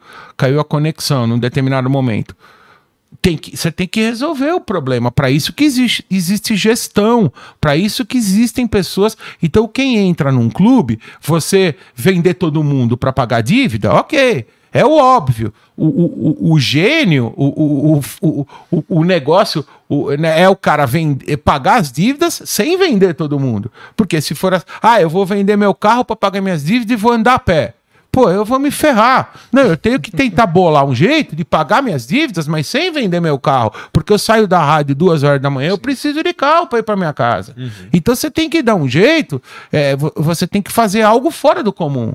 Então, eu, por, a crítica que eu faço ao Santos é essa. O Santos, a gestão financeira, os caras são honestos, é muito importante dizer isso. Os dirigentes do Santos são honestos, corretos, eles estão empenhados mesmo nesse negócio de pagar dívida. Perfeito, só que eles estão exagerando a dose, porque eles enfraqueceram muito o outro lado. O Flamengo lado. quase caiu. Sabe né, quais, são, quais são as críticas que eu faço a essa gestão? Essa é a minha visão. A minha crítica é a seguinte: é...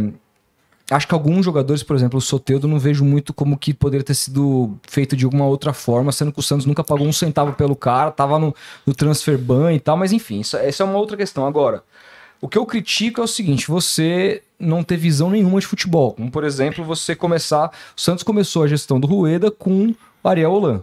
Nossa, aí, foi... se esse cara ficar mais duas semanas, o Santos tinha caído para a segunda não, divisão no Paulista. Paulista. Pois é. Aí ele vai embora, porque a torcida foi lá no apartamento dele, soltou rojão, aquela coisa toda. É, isso também não se justifica. É. Aí os, ele vai e traz o Diniz, que para mim, com todo respeito, não é técnico de futebol. Não é técnico, nunca aconteceu nada mas em lugar que nenhum. Tá, mas no quase Santos... caiu com o Fluminense, quase caiu com o Atlético Paranaense. Mas o trabalho dele no Santos, se você parar para pensar, não, ele, você tem que ver o que o cara tem. Por exemplo, eu estava entrevistando o Jair Ventura, né?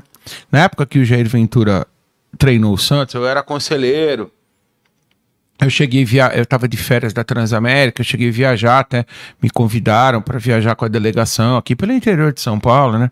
Eu, eu, eu sempre ia com meu carro para não, não gastar nada do clube, mas eu ia lá no hotel, via, eu, eu queria ver como é que era a gestão. Pô, houve um momento no Santos, quando o Jair Ventura assumiu, lá no CT não tinha prato para o jogador comer.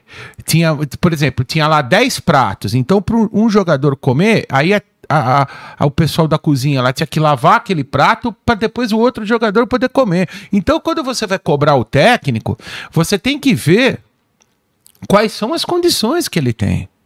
Quais são as condições? Então, então por exemplo, o Diniz, você falou dele, do Diniz no Santos. Eu acho que o trabalho dele. Vê, o Diniz assumiu no dia seguinte que o Santos tinha quase caído diante do São Bento de Sorocaba. Olha o clima que o cara encontra. Aí ele conseguiu ali, classificou o Santos, se eu não me engano, ele classificou o Santos na Libertadores, se eu não estou enganado. Era não, foi, foi eliminado pro, pro... na fase de grupos. Eu lembro que ele ganhou do Boca, aí ele depois foi para a Sul-Americana. Ele, tomou, ele tomou um cacete do é. Barcelona de Guayaquil do Bustos, é. em casa. Mas então, mas olha, olha o, o, o, a situação que o cara enfrenta. Aí ele chegou lá, o Marinho teve Covid. Depois o Marinho ficou um tempão machucado, não conseguia voltar. O Sanches operou, o Soteldo foi vendido. Então, é por isso que eu falo, a gente tem. Tudo bem, você pode não gostar do estilo do Diniz, da maneira como ele trabalha. Eu também não, não sou totalmente favorável. Agora, eu, eu não critiquei o Diniz, nem o próprio Carilli, por causa das condições. O Carilli, o que o, o Carilli assumiu o Santos com um pé na segunda divisão, cara. Sim. Ele foi lá, conseguiu perdeu pra caramba, tomou aquele, aquela surra do América Mineiro na Vila Belmiro, aí conseguiu. Então, olha o trabalho que é muito difícil esse tipo de sim, trabalho. Sim. Eu não, não quero tirar o mérito aqui do, do Jesus, do técnico do Palmeiras agora, do próprio Cuca. O Cuca, para mim, eh, nos últimos anos aí, tem sido o melhor treinador do Brasil. E o trabalho dele no Santos foi muito bom, foi bom no Atlético. Agora, olha, o trabalho que o Cuca fez no Santos é completamente diferente do trabalho que ele fez no Atlético. Olha o elenco que o Atlético tem. O Atlético tem dois, três jogadores para cada posição. Então, quando você tem uma fartura dessas, como tem o Jesus, como tem o Abel, como tem o técnico do Bragantino, né? Como tem agora também o ano passado o Corinthians deu uma reforçada, esse ano, pô, olha quantos jogadores que o São Paulo contratou São Paulo, pro Ceni. O Nicão era um jogador que todo mundo queria. Uhum, Ele já estava com o pé no Inter de Porto Alegre. Aí o São Paulo tirou o próprio Patrick, trouxeram o Caleri de volta. Contrataram o Rafinha, que tinha saído do. jogado no Flamengo, depois saído do Grêmio. Então, você vê, o, o, Santos não tem nada disso, cara. O Santos não tem jogador. So... E, e os meninos da base que estão subindo, eles acabam sendo sobrecarregados. Você vê, estourar o Ângelo, coitado. O menino tem 17 anos. Você não pode jogar nas costas dele a a tarefa de, de, de, de, de resolver os problemas de um time do, de um time do tamanho do Santos. Então, o menino tem que ser lançado. Você vê o Danilo, Neymar, por né? exemplo. Olha o contexto que o Danilo foi lançado no Palmeiras. Pô, o Danilo foi lançado só com um cara bom do lado. Então a tendência é o cara né? crescer, o cara se desinibir, mostrar o futebol dele, jogar, jogar aquilo que. Pô, no Santos, os moleques estão sendo lançados agora para salvar o time, ou vai cair pra segunda divisão. Corre lá. Você... Eu lembro Pô, do vídeo dos caras cobrando piranha, assim. É, pois é, o Santos tá perdendo uma geração. O Santos está comprometendo uma geração de Kaique, Pirani, Ângelo, Sandri, Lucas Pires, Sandri, Marcos, Marcos Leonardo. Leonardo, porque esses caras estão jogando só com um cara ruim do lado. Então você, quando você tem um time bom, por isso que eu falo que é a questão da gestão. Eu entendo, repito, que o Santos tem problema financeiro, tem que pagar suas dívidas. Agora, quando você tem um time bom, você potencializa os seus jovens. Então, por exemplo, o Kaique, ele valia mais quando ele surgiu ou agora? Ele tá, o cara vai desvalorizando, ele já perdeu a posição. O Kaique não é mais titular. Pode ver, ou joga o Michael e o Bauerman, ou joga o Velar. O, então, o, daqui a pouco o Marcos Leonardo pode perder a posição.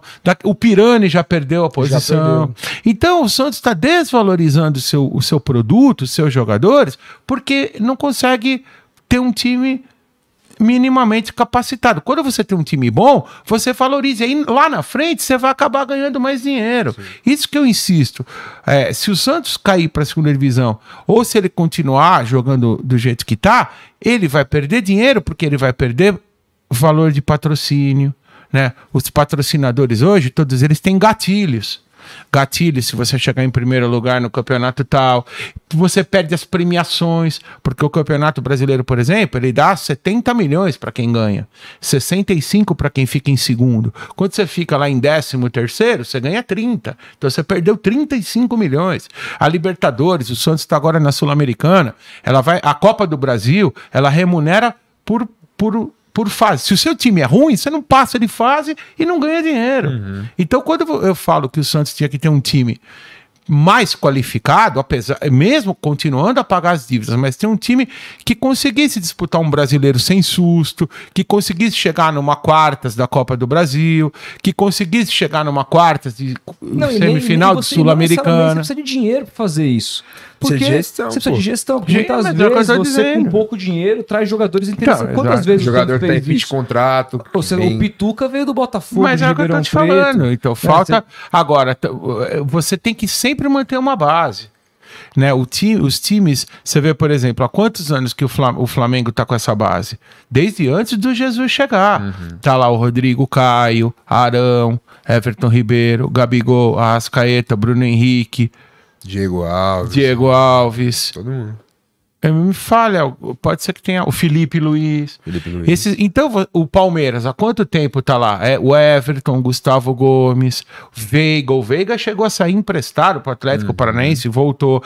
Scarpa, Zé Rafael, Zé Rafael Marcos Rocha. Rony. Esses caras estão lá há 4, 5 anos. Então, é, é, você tem que ter uma. Quando você coloca um menino no time, por exemplo, você coloca o Lázaro no Flamengo. Porra, o cara olha pro lado, tá o Arrascaeta. Uhum. Ele olha olha pro outro lado, tá o Gabigol. Não vai ser dele, né? Então, quando você. Por exemplo, o Flamengo vendeu aquele Renier, não é? Renier. Renier. Vendeu aquele que passou pelo Santos também.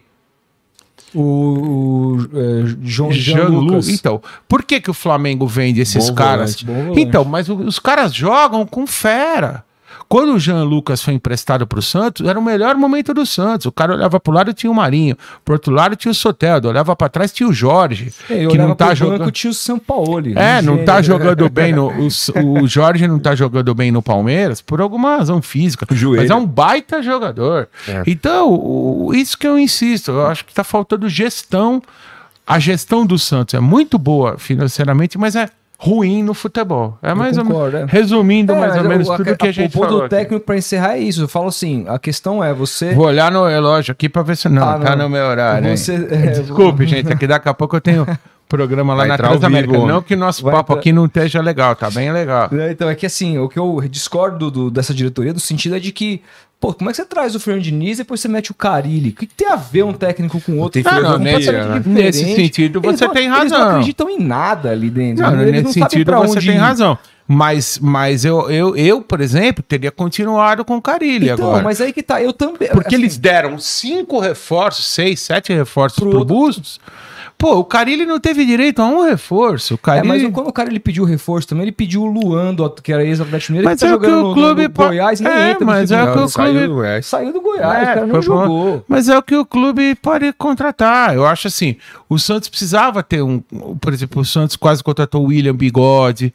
Sabe por quê? O cara ele pediu o Pablo, que tá perdendo Sim, o gol todo você... jogo, é um Atlético Paranaense. Não, mas você pega o William Bigode, por exemplo.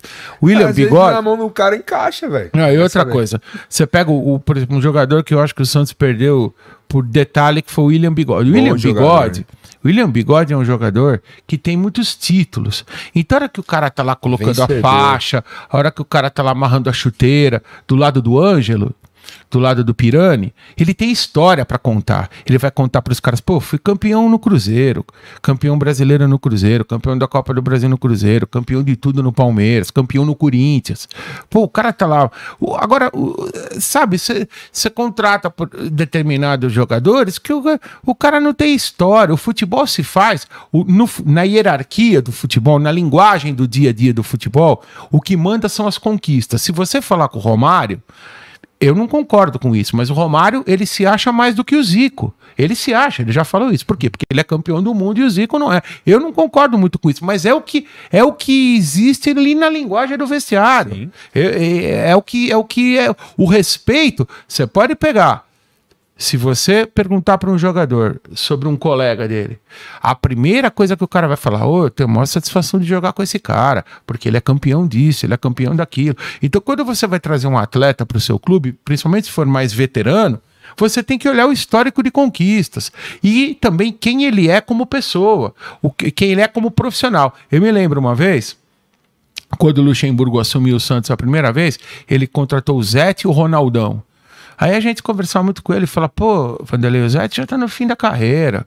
O Rogério Senna vai pegar o lugar dele no São Paulo. Ele falava o seguinte: todo time tem que ter os exemplos. Então, por exemplo, a hora que um moleque de 18 anos estiver cansado, falar que não quer treinar mais, ele vai ver o Ronaldão, que tem 30 e tantos anos, com um físico perfeito, ralando a bunda no chão e correndo até o último minuto. Aí um moleque de 18 anos vai falar: porra, eu preciso correr mais. Se uhum. o cara tem o dobro da minha idade e tá correndo. Então, o fute... por isso que eu falo para vocês: o futebol ele se faz desses detalhes. E é isso que eu acho que falta muitas vezes na comunicação, na, nos programas esportivos. Não se discute essas coisas. Uhum. Ficam discutindo outras coisas. Acha que o entende? Luxemburgo né, desistiu, agora que ele quer virar político. E... Você acha que os trabalhos dele nos últimos anos não deram certo? É, É difícil explicar, essa né? é a pergunta. Do milhão. É, então. Porque ele foi o melhor técnico eu já que eu já vi perguntei isso pro Alex. Eu Ele já, fez per... 70 anos agora, eu vi É. umas homenagens É. pra ele. O cara é vencedor demais. eu já perguntei é isso pro. Alex, eu já perguntei isso pro Miller. Eu já perguntei isso para vários caras que admiram o Luxemburgo, eles mesmos não sabem dizer. É, parece, veja bem, que hoje Você acha que mudou. ele se, se recusou a se Modernizar. abrir Não, não tem nada a ver com parte tática. Isso aí é bobagem. Não? isso aí é bobagem. Falar o, o cara. Porque hoje, olha só, você tem muito acesso à informação. Então, não, não tem nada a ver com parte tática, com treinamento. Isso é Talvez o Luxemburgo não tenha se modernizado no sentido de gestão do grupo, de relacionamento, porque quando ele, quando ele, ele começou, talvez o atleta tivesse um comportamento um pouco diferente do que tem agora, não tivesse tanto staff, não tivesse tanta rede social. Ficava mais agora, na mão dele. parte tática, falar que o cara é superado, isso aí não existe, me desculpe. Falar que o Felipão é superado, que o técnico eh, europeu vem aqui ensinar tática, isso não existe. Que o método de treinamento é diferente. Não é, não é verdade. Veja, veja o que aconteceu no Flamengo. O Jesus ganhou tudo no Flamengo, certo? Aí veio o- um estrangeiro para substituir o, O Domenech. Domenech. Não deu Domenech. certo. Aí veio o Bra- dois brasileiros vieram, o Ceni e o Renato. Também não agradaram. Agora veio outro estrangeiro, também não agradou. Então o problema não é esse. O problema é a O problema é que os né? atletas do Flamengo renderam, se dedicaram, treinaram, se, se sacrificaram. Não tem vitória no futebol sem sacrifício. Então o cara, ele precisa se sacrificar, ele precisa se alimentar corretamente, ele precisa treinar mais que todo mundo, ele precisa dormir cedo. Você acha que os atletas do Flamengo que faziam isso na época do Jesus, depois que eles ganharam tudo, eles continuaram? Estou falando de uma maneira geral, claro que há exceções, mas os principais, você acha que eles continuaram dormindo na mesma hora, treinando tanto que eles treinavam, se alimentando como eles se alimentavam? Não, quando o atleta ganha, ele relaxa, porque ele... não são todos. Por isso que o Messi, o Cristiano Ronaldo são fenômenos, porque o cara ganha o título do Campeonato Espanhol no domingo, na quarta tem a Copa do Rei, ele quer ganhar de novo. Aí domingo tem um jogo lá pela seleção de Portugal, o cara quer ganhar, ou da Argentina. O- há atletas brasileiros, por exemplo, Ronaldinho Gaúcho, um, um dos maiores jogadores que eu vi na minha vida. Ele chegou num ponto que ele não queria mais nada. Ele podia ter jogado mais 10 anos em alto nível. Ele, ele chegou num ponto, ele conquistou o melhor do mundo, Copa do Mundo, Liga dos Campeões, Libertadores, tudo que ele conquistou. E um baita de um monte de dinheiro, o cara não quis mais. Então, essa é a diferença. Existem jogos. Então, você acha, voltando ao Flamengo, que os jogadores Você acha do que se o Flamengo. Jorge Jesus voltasse pro Flamengo, ele Não teria conseguiria, não mais. conseguiria mais. E eu vou mais longe. Não, ele poderia conseguir um E o título. ou elenco outro. tá diferente Ele também, poderia né? conseguir um título, Três outro, porque o Flamengo velho. tem muito dinheiro e tem muito jogador bom. Mas aquele time, o Jesus, na minha, eu não, não conheço o Jesus pessoalmente, tá? Nunca falei com ele, a não sei em entrevistas que eu escuto, mas eu tenho certeza que o Jesus saiu do Flamengo no final, no começo de 2020, porque ele mesmo percebeu que não conseguiria mais ser aquele Jesus do ano anterior. Ele não sai. conseguiria, ele, ele ia ser cobrado para ser campeão brasileiro de novo, campeão da Libertadores de novo e não ia conseguir. Então ele, ele pensou: ó, eu vou cair fora, vou sair por cima, como ídolo. Os caras e vão acabou. sentir saudade o E- resto e da vão sentir saudade do resto. Exatamente. Eu, eu tenho convicção disso, porque o Jesus. É, teve já oportunidades para voltar para o Flamengo, agora tem uma outra oportunidade, né? Porque o, ele tá meio que se oferecendo aí. Mas, Mas, acho eu- que acertou com o mas eu, né? eu acho que ele não vai voltar, que isso tudo é teatro. acho que. Eu acho que o Jesus jamais vai voltar. Posso estar Segundo- enganado. Segundo o Sormani, Eu não sei, não nunca sei. está próximo de voltar. É, não, eu não tenho. não- pode ser, eu não tenho essas informações. Mas o, o que eu acho que o, que, o, que o Jesus jamais vai voltar para o Flamengo. A não ser que seja um outro elenco, né? Um outro momento. Porque com esses jogadores, ele sabe que ele chegou no máximo e que ele não vai conseguir de novo. Essa é a minha visão. Eu não, te- eu não discordo muito disso, não. Inclusive, o próprio Mauro César diz muito isso no- nos comentários que ele tem. Sim. Que ele fala, cara, o Jesus teria problemas diferentes, é um elenco Claro. diferente. Três anos mais velho. pô. É, mano. é- E a é dedicação contexto, dos é atletas, lógico. né? Porque o atleta, é o que eu tava explicando, o que eu tava falando. O atleta ele tem que ter muito nível de sacrifício. É o que a gente discute na época da Copa, né? Eu tô falando demais, mas aqui um assunto Mano, vai manda puxando não, outro. isso, Meu, tá tranquilo. tá Olha só, na época da. Copa do Mundo, na Copa passada, a gente discutiu muito isso na Transamérica, porque eu não fui, eu fiquei aqui na Copa da Rússia, mas eu participava direto dos programas o dia inteiro, e o repórter nosso estava lá na concentração da seleção, lá na Rússia. Pô, não houve sacrifício, cara. O Neymar levou 200 pessoas. O outro. Eu, eu sou totalmente contra jogador levar família na Copa do Mundo. Porque, porque é, é, é do ser humano. Você tá com a sua família. Tá confortável, né? Você não, não e você tá preocupado com o bem-estar da sua família, a sua família, você ama a sua família. Então você tá lá, você acaba de treinar, você vai ligar para sua mulher, ô, tá tudo bem aí? Você foi no shopping, as crianças estão acomodadas no hotel, onde vocês estão agora? Sabe? O cara tem que a para ganhar a Copa do Mundo, você tem que ter sacrifício. São 30, 40 dias. Você tava em 2002? Tá, todas as últimas, 98, 2002, E, te- e- 2006. e- e você viu isso? Vi isso, claro. Vi isso. Havia sacri... Você tem que ter sacrifício. Sem sacrifício, você não conquista nada. É, é, Então, na Copa, precisa ter o foco. Olha, daqui é, são 30, 40 dias, vamos nos concentrar no treinamento. Vamos. Aí, sabe, tudo bem. é, quer levar um familiar, quer levar a esposa, o outro precisa levar a mãe, aí dá uma horinha de folga lá. Mas quando você é, tem, por exemplo, a história do, do Ronaldo Fenômeno em 98, ela é famosa. O Ronaldo alugou uma casa nos arredores de Paris. Ele colocou lá, eu não, eu não vou me lembrar exatamente, porque eu tava nessa cobertura, mas pô, 98 pra cá, já são. 24 Pô, anos. sei, então, eu já esqueci muita coisa, mas eu me lembro bem do, do, do- do- da situação. Ele levou a família inteira, então, ele, e, e- assim, o pai e a mãe dele são separados, né? Então, o pai levou toda a nova família dele, eu não tô fazendo nenhuma crítica aqui à família. Não. Não, eu tô só explicando o que aconteceu. E, o- e a mãe levou todos os novos familiares dela, né? Das novas relações que ela tinha, e o pai das novas relações que ele tinha. Pô, então tinha lá na, na França, sei lá, 20 pessoas por conta do Ronaldo. Nossa. Então o cara, ele não consegue se concentrar, porque ele vai estar preocupado. É humano isso, é a mãe do cara, o pai do cara, ele tá preocupado. Se fosse meu pai, seu pai, você não ia estar preocupado? Ô, mãe, tá tudo bem? Mãe, a senhora tomou seu remédio? Ô, mãe, a senhora tá se alimentando? Aí, ô, mãe, as pessoas que estão com você aí, tá tudo bem? Daqui a pouco ele liga pro pai. Pô, isso não pode acontecer. Naqueles dias, naqueles poucos dias, o que são 40 dias na vida de um jogador de futebol.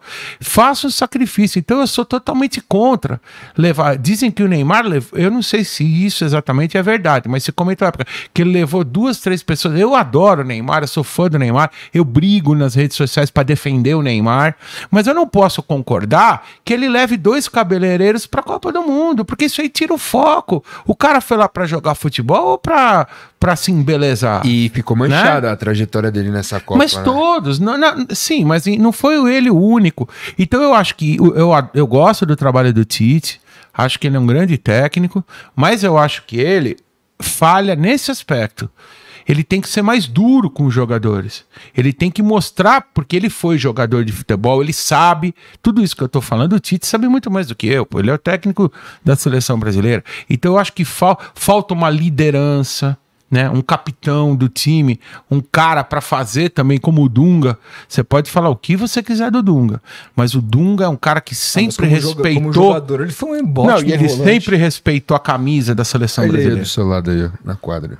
É, exatamente. O Dunga sempre respeitou a camisa da seleção brasileira e fez os caras que estavam com ele respeitar.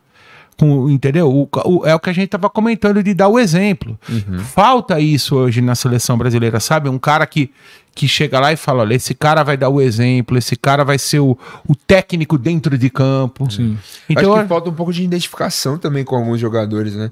O, o- o torcedor aqui no Brasil, eu vejo isso, assim. Muita gente que não. É, eu, eu não, eu não concordo muito que, jogadores. é, eu, não, eu não concordo muito que as pessoas tem gente aqui que torce contra o Brasil, né? Eu não concordo com isso daí, não concordo. Inclusive Ah, eu, arrumei, eu arrumei um monte de briga naquela final da Copa América que a Argentina ganhou no Maracanã, porque muita gente torceu para Argentina, brasileiros torceram para Argentina. Eu nunca vi um argentino torcer para o Brasil. Eu nunca vi um russo torcer para o Brasil. Eu nunca vi um alemão torcer para o Brasil. O alemão torce para a Alemanha. O russo torce para a Rússia. O espanhol para a Espanha. Aqui, infelizmente, o cara não gosta do Neymar, ele torce contra a seleção. O cara não gosta do. Eu, pô, não é a seleção do Ricardo Teixeira, do Marim. Eu também não gosto desses caras, do Del Nero, do Caboclo. Do... Não, é a seleção do Brasil né? Ah, o cara não gosta do Neymar, o cara vai torcer contra. Tem jogadores lá que eu também não gosto. Eu gosto do Neymar, mas tem uns lá que eu não gosto, mas eu torço, porque eu sou brasileiro. Pra, o Brasil ganhando é melhor pro nosso futebol aqui, a gente vive disso. Você acha que tem chance a gente ganhar essa Copa? Tem chance. O Brasil é um dos favoritos. Eu coloco a França um pouquinho à frente, porque ela mantém a base, né? Praticamente da última Copa e ainda, pô. Benzema. É, exatamente. Você acrescenta um cara como o Benzema você Mbappé acrescenta. Melhor, né? né? o Mbappé já jogou na última, mas ele exatamente ele vai estar tá mais, mais forte. Agora parece que vai para o Real Madrid, Sim. né? Vai estar tá no outro momento da carreira. Você tem caras ainda para naquele do, do time campeão da França, você ainda vai melhorar ele. Sim. Agora, tirando a França, que, que também pode acontecer de cair, lembra da França na, lembra da Espanha, né? Uhum. Na Copa aqui do Brasil, 14, que a Espanha chegou como favorita e não passou nem para a segunda fase. A, a França, França, em 2012 2002. Eu, eu até Senegal. acompanhei os treinos da França naquela época que a França treinava mais ou menos perto dali onde a gente estava. Eu fui a alguns treinos. Pô, então, ex exatamente. A Alemanha caiu fora na Copa da Rússia, sendo atual campeã. Então a França, a não ser que ela tenha esse problema assim de soberba, né, de achar, mas a França talvez seja a principal favorita e um pouquinho abaixo tem os outros. Eu, eu acho que o Brasil, a Argentina, que sempre é um time chato de jogar contra, no mata-mata, por exemplo, cruza Alemanha. lá. É, cruza lá, Brasil e Argentina, na quartas de final, por exemplo. Você garante que o Brasil vai ganhar? Não dá, também não dá para garantir. É jogo chato para todo mundo. É. Chato para eles e para nós. É. Aí você tem a própria Bélgica, que também é um time que, apesar que tem alguns jogadores que já estão meio que virando fio. Né? Mas mantém uma base, Porto, manteve Portugal o técnico, né? frente muito bem. É, Portugal tem uma geração espetacular, né? É. Tem uma geração espetacular. Alemanha, e o Brasil pode jogar com Portugal já no primeiro jogo da segunda fase, né? é. né? Se o Brasil ficar em primeiro e Portugal em segundo, segundo ou vice-versa, oitavas. Vai jogar com o Brasil nas oitavas. Então eu acho que o Brasil ele tá nesse rol aí, ele pode ganhar assim. Você vê, com todos os problemas que o Brasil está enfrentando, ele é bicampeão olímpico de futebol. Aí você fala assim: ah, mas Olimpíada não vão os principais jogadores. Tudo bem, não vão das outras e também não vão os nossos. Uhum. Muita gente fala: ah, o Brasil ganhou a Olimpíada aqui no Brasil contra o time reserva do reserva da Alemanha. Mas o Brasil também era, pô, jogava o Luan, que era do Palmeiras, jogava o Rodrigo Dourado. Esses caras não são da seleção brasileira. Uhum. tinha, tinha o, o, Luan, que depois veio pro Corinthians. O, o, o esses caras não. Volante. Exatamente. Então os outros estavam com a seleção reserva e nós também. Uhum como agora foi no Japão. O, nós ganhamos a Olimpíada lá no futebol contra a Espanha, por exemplo, na final. Eram times parecidos, assim, é, tinha lá um ou outro jogador da Espanha que estará na próxima Copa, uhum. como tinha também o Daniel Alves, que provavelmente vai, o Richarlison, mas os outros também não vão. Uhum. Então, são títulos que você tem que dar valor. Com todos os problemas do futebol brasileiro, o Brasil chega lá numa Olimpíada, ele não faz feio. Na própria Copa que nós tomamos de 7 a 1 o Brasil chegou entre os quatro. Claro, não tira o vexame de ter tomado de 7 a 1 mas, mas você analisa que tomou de 7 a 1 parece que o Brasil, pô, nessa Copa que o Brasil tomou de 7 a 1 é o que a gente tava falando. A Itália caiu fora antes, a Espanha caiu fora antes, né? Sim. Vários o Uruguai que tava numa, num baita num momento perdeu para a Colômbia no Maracanã. Né? Tinha Soares e Cavani e Forlan ainda em forma, perdeu. Então, o Brasil fez, tomou um, foi o maior vexame da história do Brasil, mas ele ficou em quarto. Você vê o que, o que você comentou da Alemanha. A Alemanha é, é, é, é inadmissível um time com a, com a estrutura da Alemanha não conseguir avançar na Copa da Rússia. Não conseguiu, cara. Então, com tudo, com tudo, o Brasil sempre chega. Ele chega entre os quatro, chega entre os oito, como foi você na última que Copa. O Neymar ainda pode ser melhor do mundo, acho que passou. Não, é, é, tá ficando mais difícil, mas eu acho que capacidade ele tem, né? Eu sempre falo, o Neymar, ele tem que sempre ser assunto pelo que ele faz dentro do campo. Dentro do campo, o Neymar é show. O problema é quando ele passa a ser assunto pelo que ele faz fora do campo. Eu, eu, entendeu? Eu, o Neymar, ele, ele talvez tenha faltado uma gestão um pouco melhor da carreira dele. Agora, bola, pô, pelo amor de Deus, né? Falar que o Neymar é cai-cai, que o Neymar é brincadeira, pô. O Esse Neymar é um dos maiores jogadores que o Brasil já produziu. Ele vê as coisas que ele é capaz de fazer. Ele sai pro lado direito, pro lado esquerdo. Ele, ele tem habilidade, ele chuta, ele cabeceia. Pô, você fala que o Neymar é um dos maiores jogadores essa da história do, do Brasil. Cara. da gestão que você falou, da carreira dele, não sei se chegou a assistir o documentário da Netflix lá. É, não, não ficou vi, bem, cara. Eu vi algumas Ficou bem, sabendo... bem no ar, assim, a questão do, do pai dele, né? O que, que você acha do, do, da gestão ah, é difícil a gente falar da Você conheceu? Não, não, não, porque, não, porque quando, não, porque quando o Neymar estourou, né? Eu já, eu já tava, eu nem tava trabalhando na mídia, uhum. porque de toda aquela minha carreira que eu contei para vocês, eu dei uma pausa, né? Eu saí durante um tempo que eu queria, eu estudei para fazer gestão de futebol, exatamente isso que a gente tá falando aqui. Aí eu trabalhei Barueri, um né? pouco, é, eu trabalhei quase um ano no, no Grêmio Barueri e depois eu fui secretário de esportes da cidade por dois anos. Então foi bem nessa época que uhum. o Neymar, eu não, não, eu vi o Neymar assim, na TV. Quando ele, não, quando ele lá no estádio em Barueri, uhum. quando ele ia jogar, o pai dele, cheguei a conversar, uma vez eu assisti um jogo do lado do pai dele, mas eu não tenho assim, eu não gosto de falar da família, porque é uma relação íntima deles, né? Eu não, não tenho como te falar assim, é se o pai do Neymar influencia pro bem ou pro mal. Agora. O uhum. que, que, você achou da saída dele do Santos lá, tendo com 10 milhões de euros no bolso, jogando ah, contra o Barcelona? Eu acho que. pago ele, é, né? mas eu acho que o. o eu, eu, tem muita coisa que eu discordo do falecido Luiz Álvaro. Mas eu, eu acho que ele fez uma coisa boa que foi manter o Neymar. Ele manteve o Neymar no Santos o maior tempo possível. Uhum. Teve problemas? Teve. Tem coisa que está na justiça, que estão resolvendo. É, tem denúncias para lá, denúncias para cá. Por isso que existe a polícia, por isso que existe a justiça, por isso que existe o Ministério Público, a Receita Federal. Esses caras têm que desempenhar o papel deles. Eu, eu acho que o Neymar e eu, o Luiz Álvaro, que era o presidente, fizeram uma coisa muito boa para o Santos, que foi a permanência dele. Com o Neymar, o Santos ganhou mais títulos, mais sócios, mais torcedores.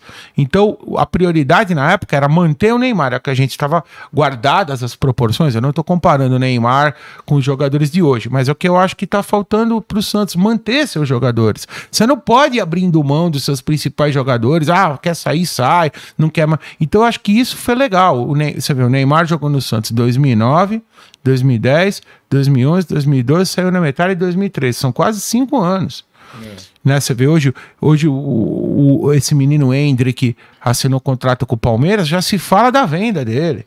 Já se fala da cláusula. Ele nunca. Ele jogou acho que uma, cinco minutos a, no time principal do Palmeiras. O Pato, Alexandre Pato, ele saiu do Internacional pro Milan. Ele nunca jogou um Grenal, cara. Hum, que é o jogo mais. Jogos. É o jogo mais importante da, da vida do gaúcho, do, do Colorado, do gremista. O cara nunca jogou um Grenal. Então, isso acho que foi uma coisa boa do Neymar. Ele ficou no Santos. Que a gente gostaria Santos que. Fez uma engenharia de patrocínio. A gente gostaria né? que o Hendrick ficasse 4, 5 anos no Palmeiras, que o Pato, na Sim. época, tivesse ficado 4, 5 anos no Internacional. Rodrigo Santos. Rodrigo, Rodrigo Vinícius Júnior. O, é, é, o futebol brasileiro, ele precisa não com leis ditatoriais, ah, não pode vender. Tem muita gente que fala, ah, não, não, existe. Hoje impera o livre mercado, impera o trabalho livre. A pessoa, graças a Deus que é assim, o cara trabalha onde ele quer. Agora, você precisa criar condições, não é manter com uma lei, com o revólver na cabeça do jogador. Não. Você precisa criar condições para o atleta, fi... não é não ir para a Europa. O, o, destino acaba sendo a Europa. Mas o cara ficar três, quatro anos aqui. Até porque ele vai mais pronto ponto, né? Entende? O Neymar foi com 21. E isso eu acho que, o, os, que foi, bem, volta, né? foi bem legal. Por isso que eu evito. Eu sei que houve problemas, né? Que tem coisa na justiça até hoje, mas eu evito muito de meter o pau na saída do Neymar do Santos, porque eu acho que o principal aconteceu para o Santos, que era a permanência do Neymar o maior tempo possível. Ganhou a E isso os caras conseguiram. Então a gente tem que também reconhecer quando fazem coisas boas, né? Deixa eu receber uma, uma pergunta aqui no, no Instagram um rapaz falou: pergunte ao Calil sobre o dia que ele xingou o Edu Dracena quando esse jogava pelo Santos de capitão de merda. Não, Não- vamos falar. Aí fala assim, é só, é- é- parece que rolou processo. Não, não teve nada. do- Não, já eu, eu me dou bem com o Dracena hoje. Gente- eu, inclusive, entrevistei ele agora, deve ter umas, um mês mais ou menos. Aconteceu o seguinte: foi até bom o cara perguntar, porque você vê como as coisas correm. Não teve processo nenhum. O que aconteceu foi o seguinte: eu tava, eu tava fora, eu tava comentando um jogo por uma rádio de Santos. Santos e Atlético Paranaense no Pacaembu. E, e eu estava lá no Pacaembu, estava vendo tudo que estava acontecendo. E, e aí o Santos fez um gol legítimo, marcado pelo Neymar. O Paulo Baier, que era o capitão do Atlético Paranaense, anulou esse gol. Ele anulou o gol. Ele foi no juiz, ele foi no bandeira, ele encheu o saco do, do, do- do- Até que o juiz anulou o gol. Não tinha VAR, o cara anulou o gol. E na, na mesma hora, o Edu Dracena ficou de braço cruzado. Então eu me irritei com aquilo e foi exatamente isso que eu falei. O ouvinte, que o, que o ouvinte, que o, o nosso. Eu tenho mania de falar ouvinte para do rádio, né? Que o, o, o, o rapaz aí internauta. pergunta, é, o internauta perguntou. Eu falei exatamente isso. E aí o, ficou um clima ruim, mas eu depois eu, eu fui o cara que mais elogiou o Edu Dracena da forma como ele saiu do Santos. Mas isso chegou nele, essa, esse comentário? Chegou, chegou por causa, o, ele- o irmão dele, né? O irmão do Edu Dracena, ele, ele ó, olha tudo assim pra ele. Ele é, um, ele, é, um- ele é muito atuante assim na vida, na época que o Edu Dracena jogava, hoje eu não sei mais como é. Então, assim, ele nunca falou comigo isso, Edu Dracena, mas eu soube que ele soube. Eu, eu talvez não devesse ter falado essa palavra, mas eu me irritei porque o Paulo Baier exerceu o papel dele ali de capitão e o Edu Dracena não naquele momento. Muito bem. Aí eu fui o cara que mais elogiou o Edu Dracena quando ele saiu do Santos, porque ele saiu do Santos de uma forma muito bacana. Ele chegou, foi uma época que jogadores estavam tentando sair do Santos na justiça e o Edu Dracena tinha uma proposta do Corinthians, o maior rival do Santos. Ele chegou na sala do presidente e falou: presidente, eu tenho uma proposta do Corinthians. O Santos me deve tanto, a gente acerta aqui, eu abro mão disso, isso vocês me pagam assim, tá, e foi embora pro Corinthians, de cabeça erguida. Ele não entrou na justiça, ele não fugiu. Teve jogador na época que vinha de carro fazer exame aqui em São Paulo, exame médico, o cara falou: Eu vou com o meu carro. Tinha dois jogadores num carro, um parou o carro no meio de imigrantes e fugiu. Arouca. Nunca mais apareceu no Arouca. Santos. O Edu Dra... Aí, aí começaram a me falar, mandaram, mandaram muitas essa mensagens pra mim, mandaram muitas mensagens pra mim. Pô, mas você tá elogiando o Edu Dracena? Eu falei, claro, a, a vida é assim e o jornalismo é assim. A vida é assim. Quando o cara merece ser elogiado, é elogiado. Quando merece. Não existe crítica eterna a ninguém. Ou elogio eterno. Não. A pessoa é elogiada e, por exemplo, eu comentei do Bustos ontem. Você perguntou ontem, ele não foi bem. Se ele for bem no próximo jogo, a gente será elogiado. Não existe. Então o Edu Dracena foi isso, mas não houve processo, não houve nada. Você vê como as coisas correm erradas, né? Como, como não tem Mas nada a ver. Você tava falando. Eu, eu não deveria, talvez, ter usado esse termo, mas eu fiquei indignado porque ele não exerceu a função dele naquele momento. Ele se deixou dominar pelo capitão do outro time. Eu acho que se tem um capitão de um time e o capitão do outro, os dois têm que se colocar Exercer. em pé de igualdade. Né? Mas Foi você apenas que, isso. por exemplo, você deixa sua sua paixão muitas vezes falar por você mesmo num momento como esse, dizer, usar uma palavra que você ah, não isso, usaria, não, não, é, o como- problema é o seguinte, não, não, não, porque isso acontece com outros clubes também. É, quando eu comento jogos de outros clubes, acontece o seguinte: como as pessoas sabem para quem eu torço, porque eu nunca fiz questão de esconder, eu, as pessoas sabem que eu sou santista por mim. Ninguém descobriu, ninguém tirou uma foto minha, mesmo porque eu não, eu não uso, eu não vou em arquibancada com camisa, eu respeito quem faz isso, mas eu, eu não uso camisa do Santos desde que eu era adolescente, porque depois que eu comecei a trabalhar, eu, eu não acho bacana, nem na hora de folga. Eu acho que é- eu sou torcedor do Santos, todo mundo sabe, mas eu, eu, eu, eu acho que em determinados momentos que você não pode se colocar como torcedor. Então, é, o que acontece é que as pessoas sabem que eu sou torcedor e a partir daí elas criam uma, é, um- uma versão, uma opinião a meu respeito. E outras pessoas que não falam para quem torcem não correm esse risco, porque o cara não sabe para quem torce. Né? Quando um narrador, por exemplo, na televisão fala determinada coisa, eu sei para quem ele torce, porque eu conheço, mas o público não sabe. Uhum. Então o cara não. Por exemplo, em Porto Alegre, isso é muito bacana, né? Bacana, entre aspas, para você observar. Eu, eu sei todo mundo lá quem é Grêmio e quem é Inter, só que eles não se declaram. É. Pouquíssimos se declaram. Mas às vezes então, nem precisa, né? Ah, Isso. mas eles não se declaram. Então eu escuto, eu gosto muito do trabalho do pessoal do Sul, eu sou fã da imprensa do Rio Grande do Sul, também do, de Goiás, de outros lugares, mas eu gosto muito da imprensa do Rio Grande do Sul, eles são muito atuantes, o fato de ter só dois times grandes lá, enfim eu assisto um debate deles, eu sei todo mundo ali quem torce, porque eu conheço os caras, só que eles não se declaram. Então não adianta o, o, ouvinte, o telespectador deles mandar, ah, você tá falando isso porque você é gremista, ou você tá falando isso porque você é colorado, porque o cara não se declara. Agora eu me declaro. Então eu sofro com isso desde que eu comecei minha carreira, porque eu tive coragem de, de me declarar. Eu deveria ser mais respeitado por isso. Eu deveria ter mais carinho dos ouvintes, porque o ouvinte sabe, o telespectador, o leitor, ele sabe por mim para quem eu torço. Ninguém descobriu, uhum. revelou. Quando eu fui conselheiro do Santos, eu fui conselheiro três anos, não sou mais, não quis mais. O ouvinte da Transamérica soube por mim.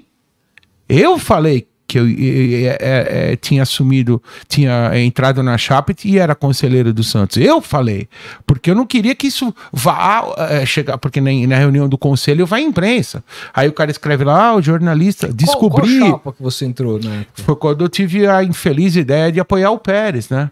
Eu, porque o Pérez, ele participou daquele projeto do programa que você escutava. O Santos Vive. Porque era, da, da, ONG. Da, ONG é. é. ele não era da ONG o programa, mas ele, ele foi uma ideia que passou por eles também. E, e, eu, eu convivi com o Pérez, assim, não diariamente, mas um bom tempo eu conheci o Pérez há 20 anos, quando ele assumiu a presidência do Santos. Só que o cara sentou na cadeira e começou a fazer tudo ao contrário. Eu, de, quando ele era presidente, depois de dois meses eu, eu, eu abandonei. Eu não, não eu, eu, passei para outro lado. Inclusive, eu, os caras falaram: você votou no Pérez? Sim, eu votei. Eu votei uma vez para ele entrar e quatro para ele sair. Porque eu votei para ele sair como conselheiro a primeira vez, depois eu votei para ele sair como associado, perdemos, ele, ele continuou. Que Depois teve o segundo impeachment, eu votei de novo para ele sair como conselheiro e de novo para ele sair como associado. Aí ele saiu. Então, é, tudo isso que eu estou falando aqui, o público sabia, porque eu falei.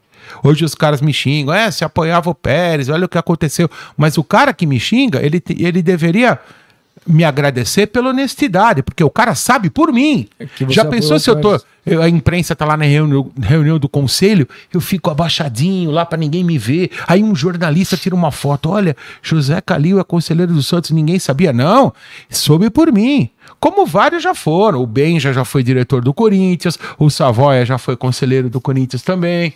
O Juca, não lembro se chegou a ser conselheiro, mas eu, eu não, o não, há, acho, não há incompatibilidade, porque a honestidade está dentro da pessoa, uhum, nas atitudes, não. não no cargo que ela ocupa. É. A honestidade é intrínseca, a, a, a o caráter está aqui dentro.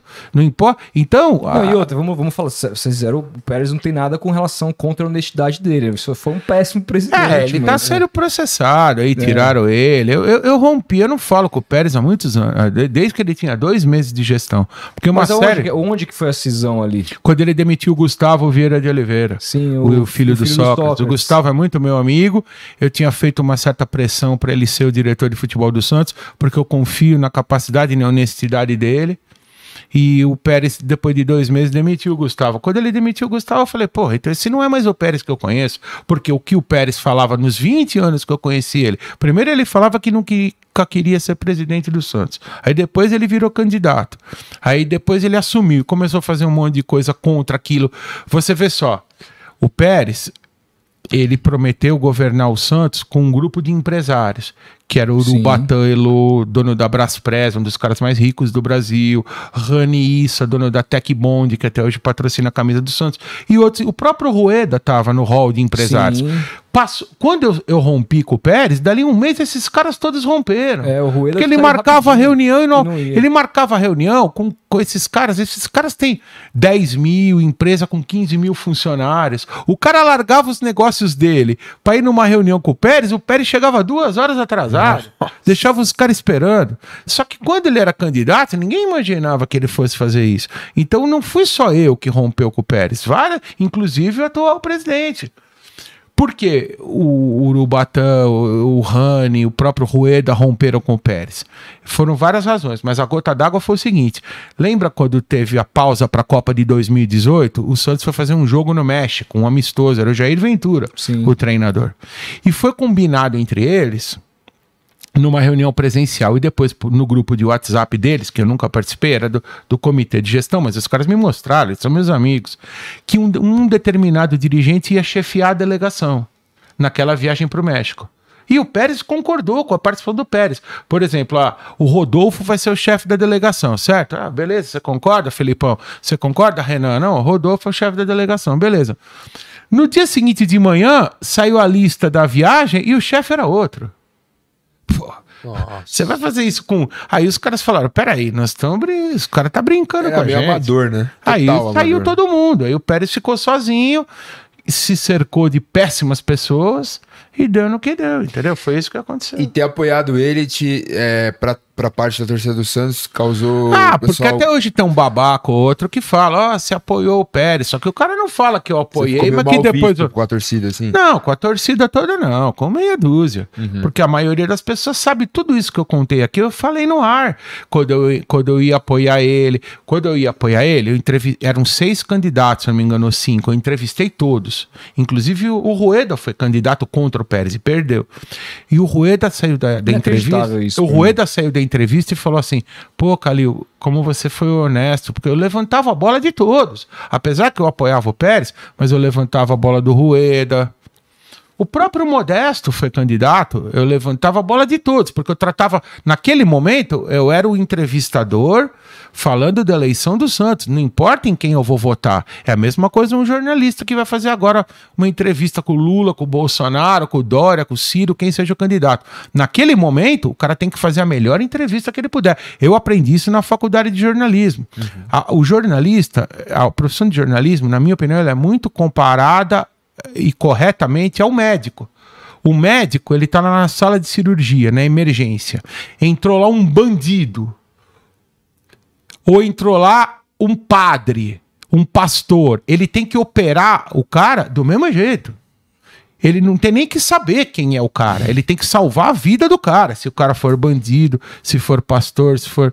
É a mesma coisa o jornalista. Ele tem que exercer o jornalismo da mesma forma. Não importa se é do time dele, se é do outro, se é o partido político dele, se é do outro. Naquele momento, o cara é profissional. O médico, naquele momento, ele é profissional. Ele tem que salvar a vida do paciente. Não importa se, é- se ele é bolsonarista e o paciente é petista, ou vice-versa. Se ele é petista, ah, vou deixar o cara morrer porque ele é bolsonarista. Não, o médico é o médico. Ele tem que salvar a vida e entregar o cara com saúde de novo. Aí depois, se o cara vai votar no Bolsonaro, no Lula, não importa se o cara é corintiano, palmeirense, se, se ele vai pra cadeia. Quando, quantas vezes o, o, o cara é, é, troca tiro com a polícia, é um bandido, é atingido, vai pro hospital, é baleado, fica lá sob custódia, a polícia fica tomando conta dele, o médico tem que salvar a vida dele, velho.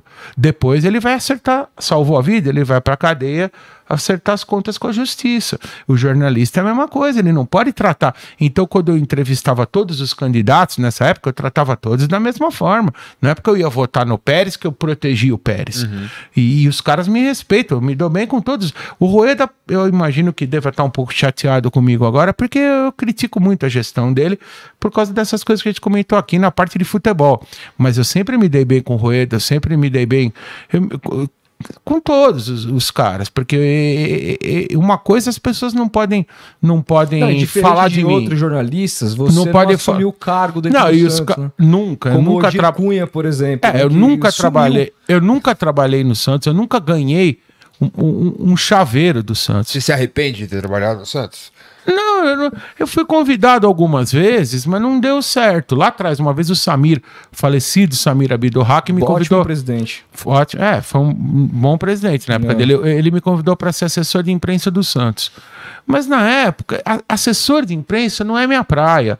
Porque o cara tem que ser político, o cara tem que harmonizar interesse ali de jogador, da imprensa, da diretoria, da torcida. Não é, Você ia eu, ouvir umas perguntas e já é, ficar eu puto, sou, assim. eu sou, não é, então eu não aceitei, também porque eu gostava do assessor de imprensa que tava lá, eu, eu não queria pegar o lugar dele, e na época eu tava tra- trabalhando em outro veículo, tava em, enfim, eu não, não- ele me convidaram, depois uma vez o Marcelo Teixeira mandou me chamar para falar se eu queria trabalhar lá, aí já era mais na parte do futebol, mas também não deu certo. Mas não- trabalhar não vejo problema nenhum que o cara vai trabalhar no Santos, desde que ele trabalhe só pro clube. Agora, eu, eu nunca tive benesses, eu nunca empreguei ninguém no Santos, eu nunca pedi dinheiro. Eu acabei de falar, o programa nosso acabou porque não tinha dinheiro, não tinha ajuda de ninguém. Eu nunca, eu ganhei camisa do Santos agora que eu era conselheiro, porque às vezes eles lançavam uma camisa e davam de presente pro conselheiro, eu dava tudo, eu dei para amigos meus as camisas, daí, eu, sabe, eu não, eu não, eu nunca ganhei, nunca pedi ingresso para ir em jogo.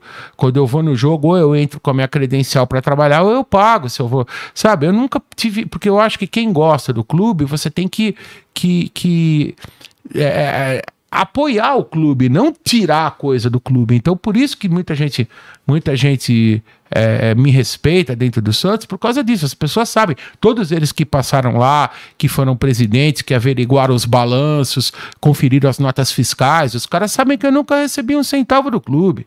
Nunca. E nem quero. E nem. Se um dia eu for trabalhar no Santos, Pode acontecer, aí eu, eu vou ser um profissional do mercado. Quanto ganha um profissional para apertar parafuso das cadeiras aqui na Vila Belmiro? Ah, ganha 2 mil. Ah, se eu tiver desempregado, se aquele serviço me interessar, eu posso, tra- eu não vejo mal de trabalhar lá. Agora, o problema é quando o cara ganha. O cara ganha para apertar parafuso da cadeira da Vila Belmiro 50 mil por mês. Aí tem alguma coisa errada, né?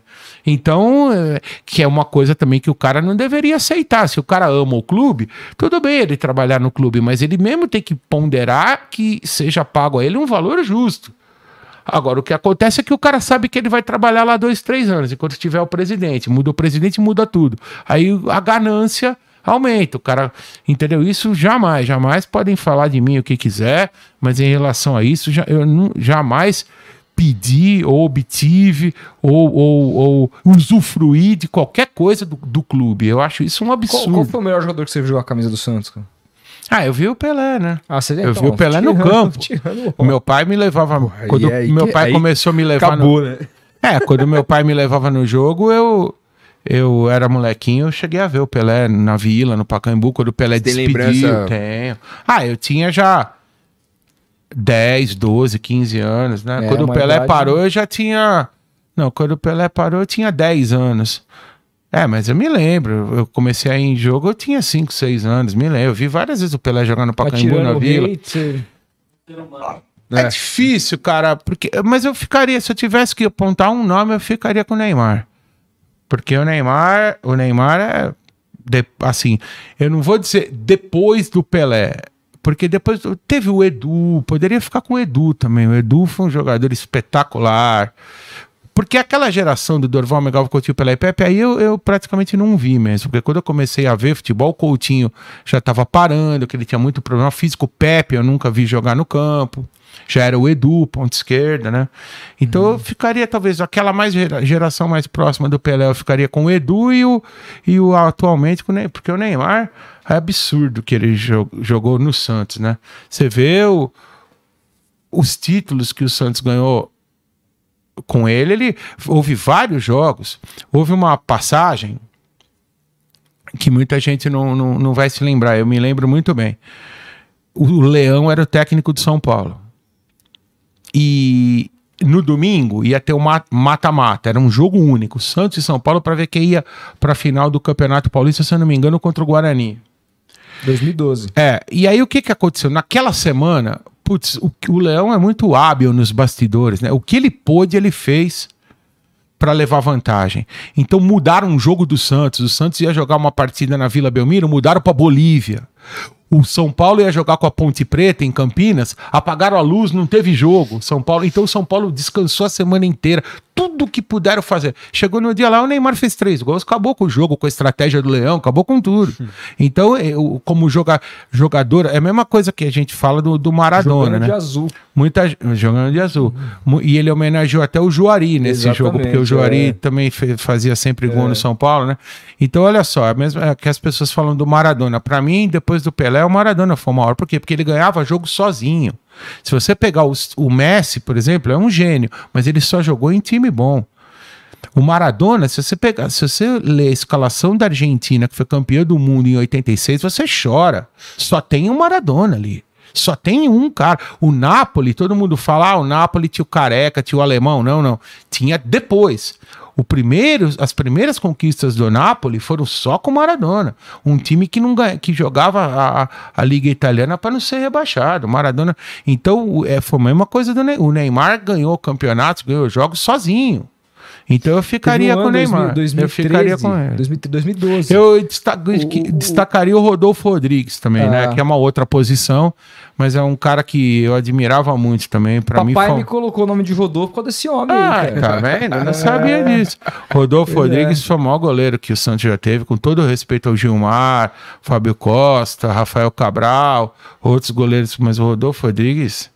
Então, tem, o Santos sempre teve muito jogador bom, né? Por isso que é difícil aceitar a realidade atual, né? É muito difícil. Pois é. Perguntas aí? Perguntas aí? Gente, deixa eu ver a hora aqui. 9 e 15, hein? Vai, o vamos- Rafinha. Aqui na vamos reta. já- Senão, eu vou, senão eu vou perder meu. Vou chegar atrasado no Vai programa. no futebol Perder meu emprego, vocês vão ter que me dar emprego aqui, ó. E tô tomando suquinho aqui, hein? Não é cerveja, É, ele não. vai pro ar daqui a pouco. mas Gostaria é com que fosse suquinho. cerveja, mas não, eu não tô bebendo porque eu vou dirigir e também porque eu vou trabalhar. Boa, boa. Manda aí, né? Não, a gente tem um superchat aqui do Jefferson, que te mandou um abraço, falou que é muito seu fã. Muito obrigado. Manda um abração pra ele. É, e eu tenho um recado especial que é da minha sogra. A minha sogra, Dona Marli, Meus corintiana, corintianaça, assim, roxa. Todo domingo, é na hora do almoço ali, começar a fazer o almoço, tá lá o Calil no rádio. Pô, vou te, vou te pedir um domingo. favor. No domingo que vem, manda uma mensagem. no- o Rodolfo tem meu número aí. Manda uma mensagem na hora do programa pra eu falar o nome dela. Pode deixar. Que aí a hora que ela estiver cozinhando, você sabe que Fazendo aquele carbonara, né? a gente É, tem tá muito. acompanhando aqui, tá isso louca nos é um, comentários. Um, um beijo carinhoso, dona Marli. Você sabe que o, a gente tem muita audiência, né?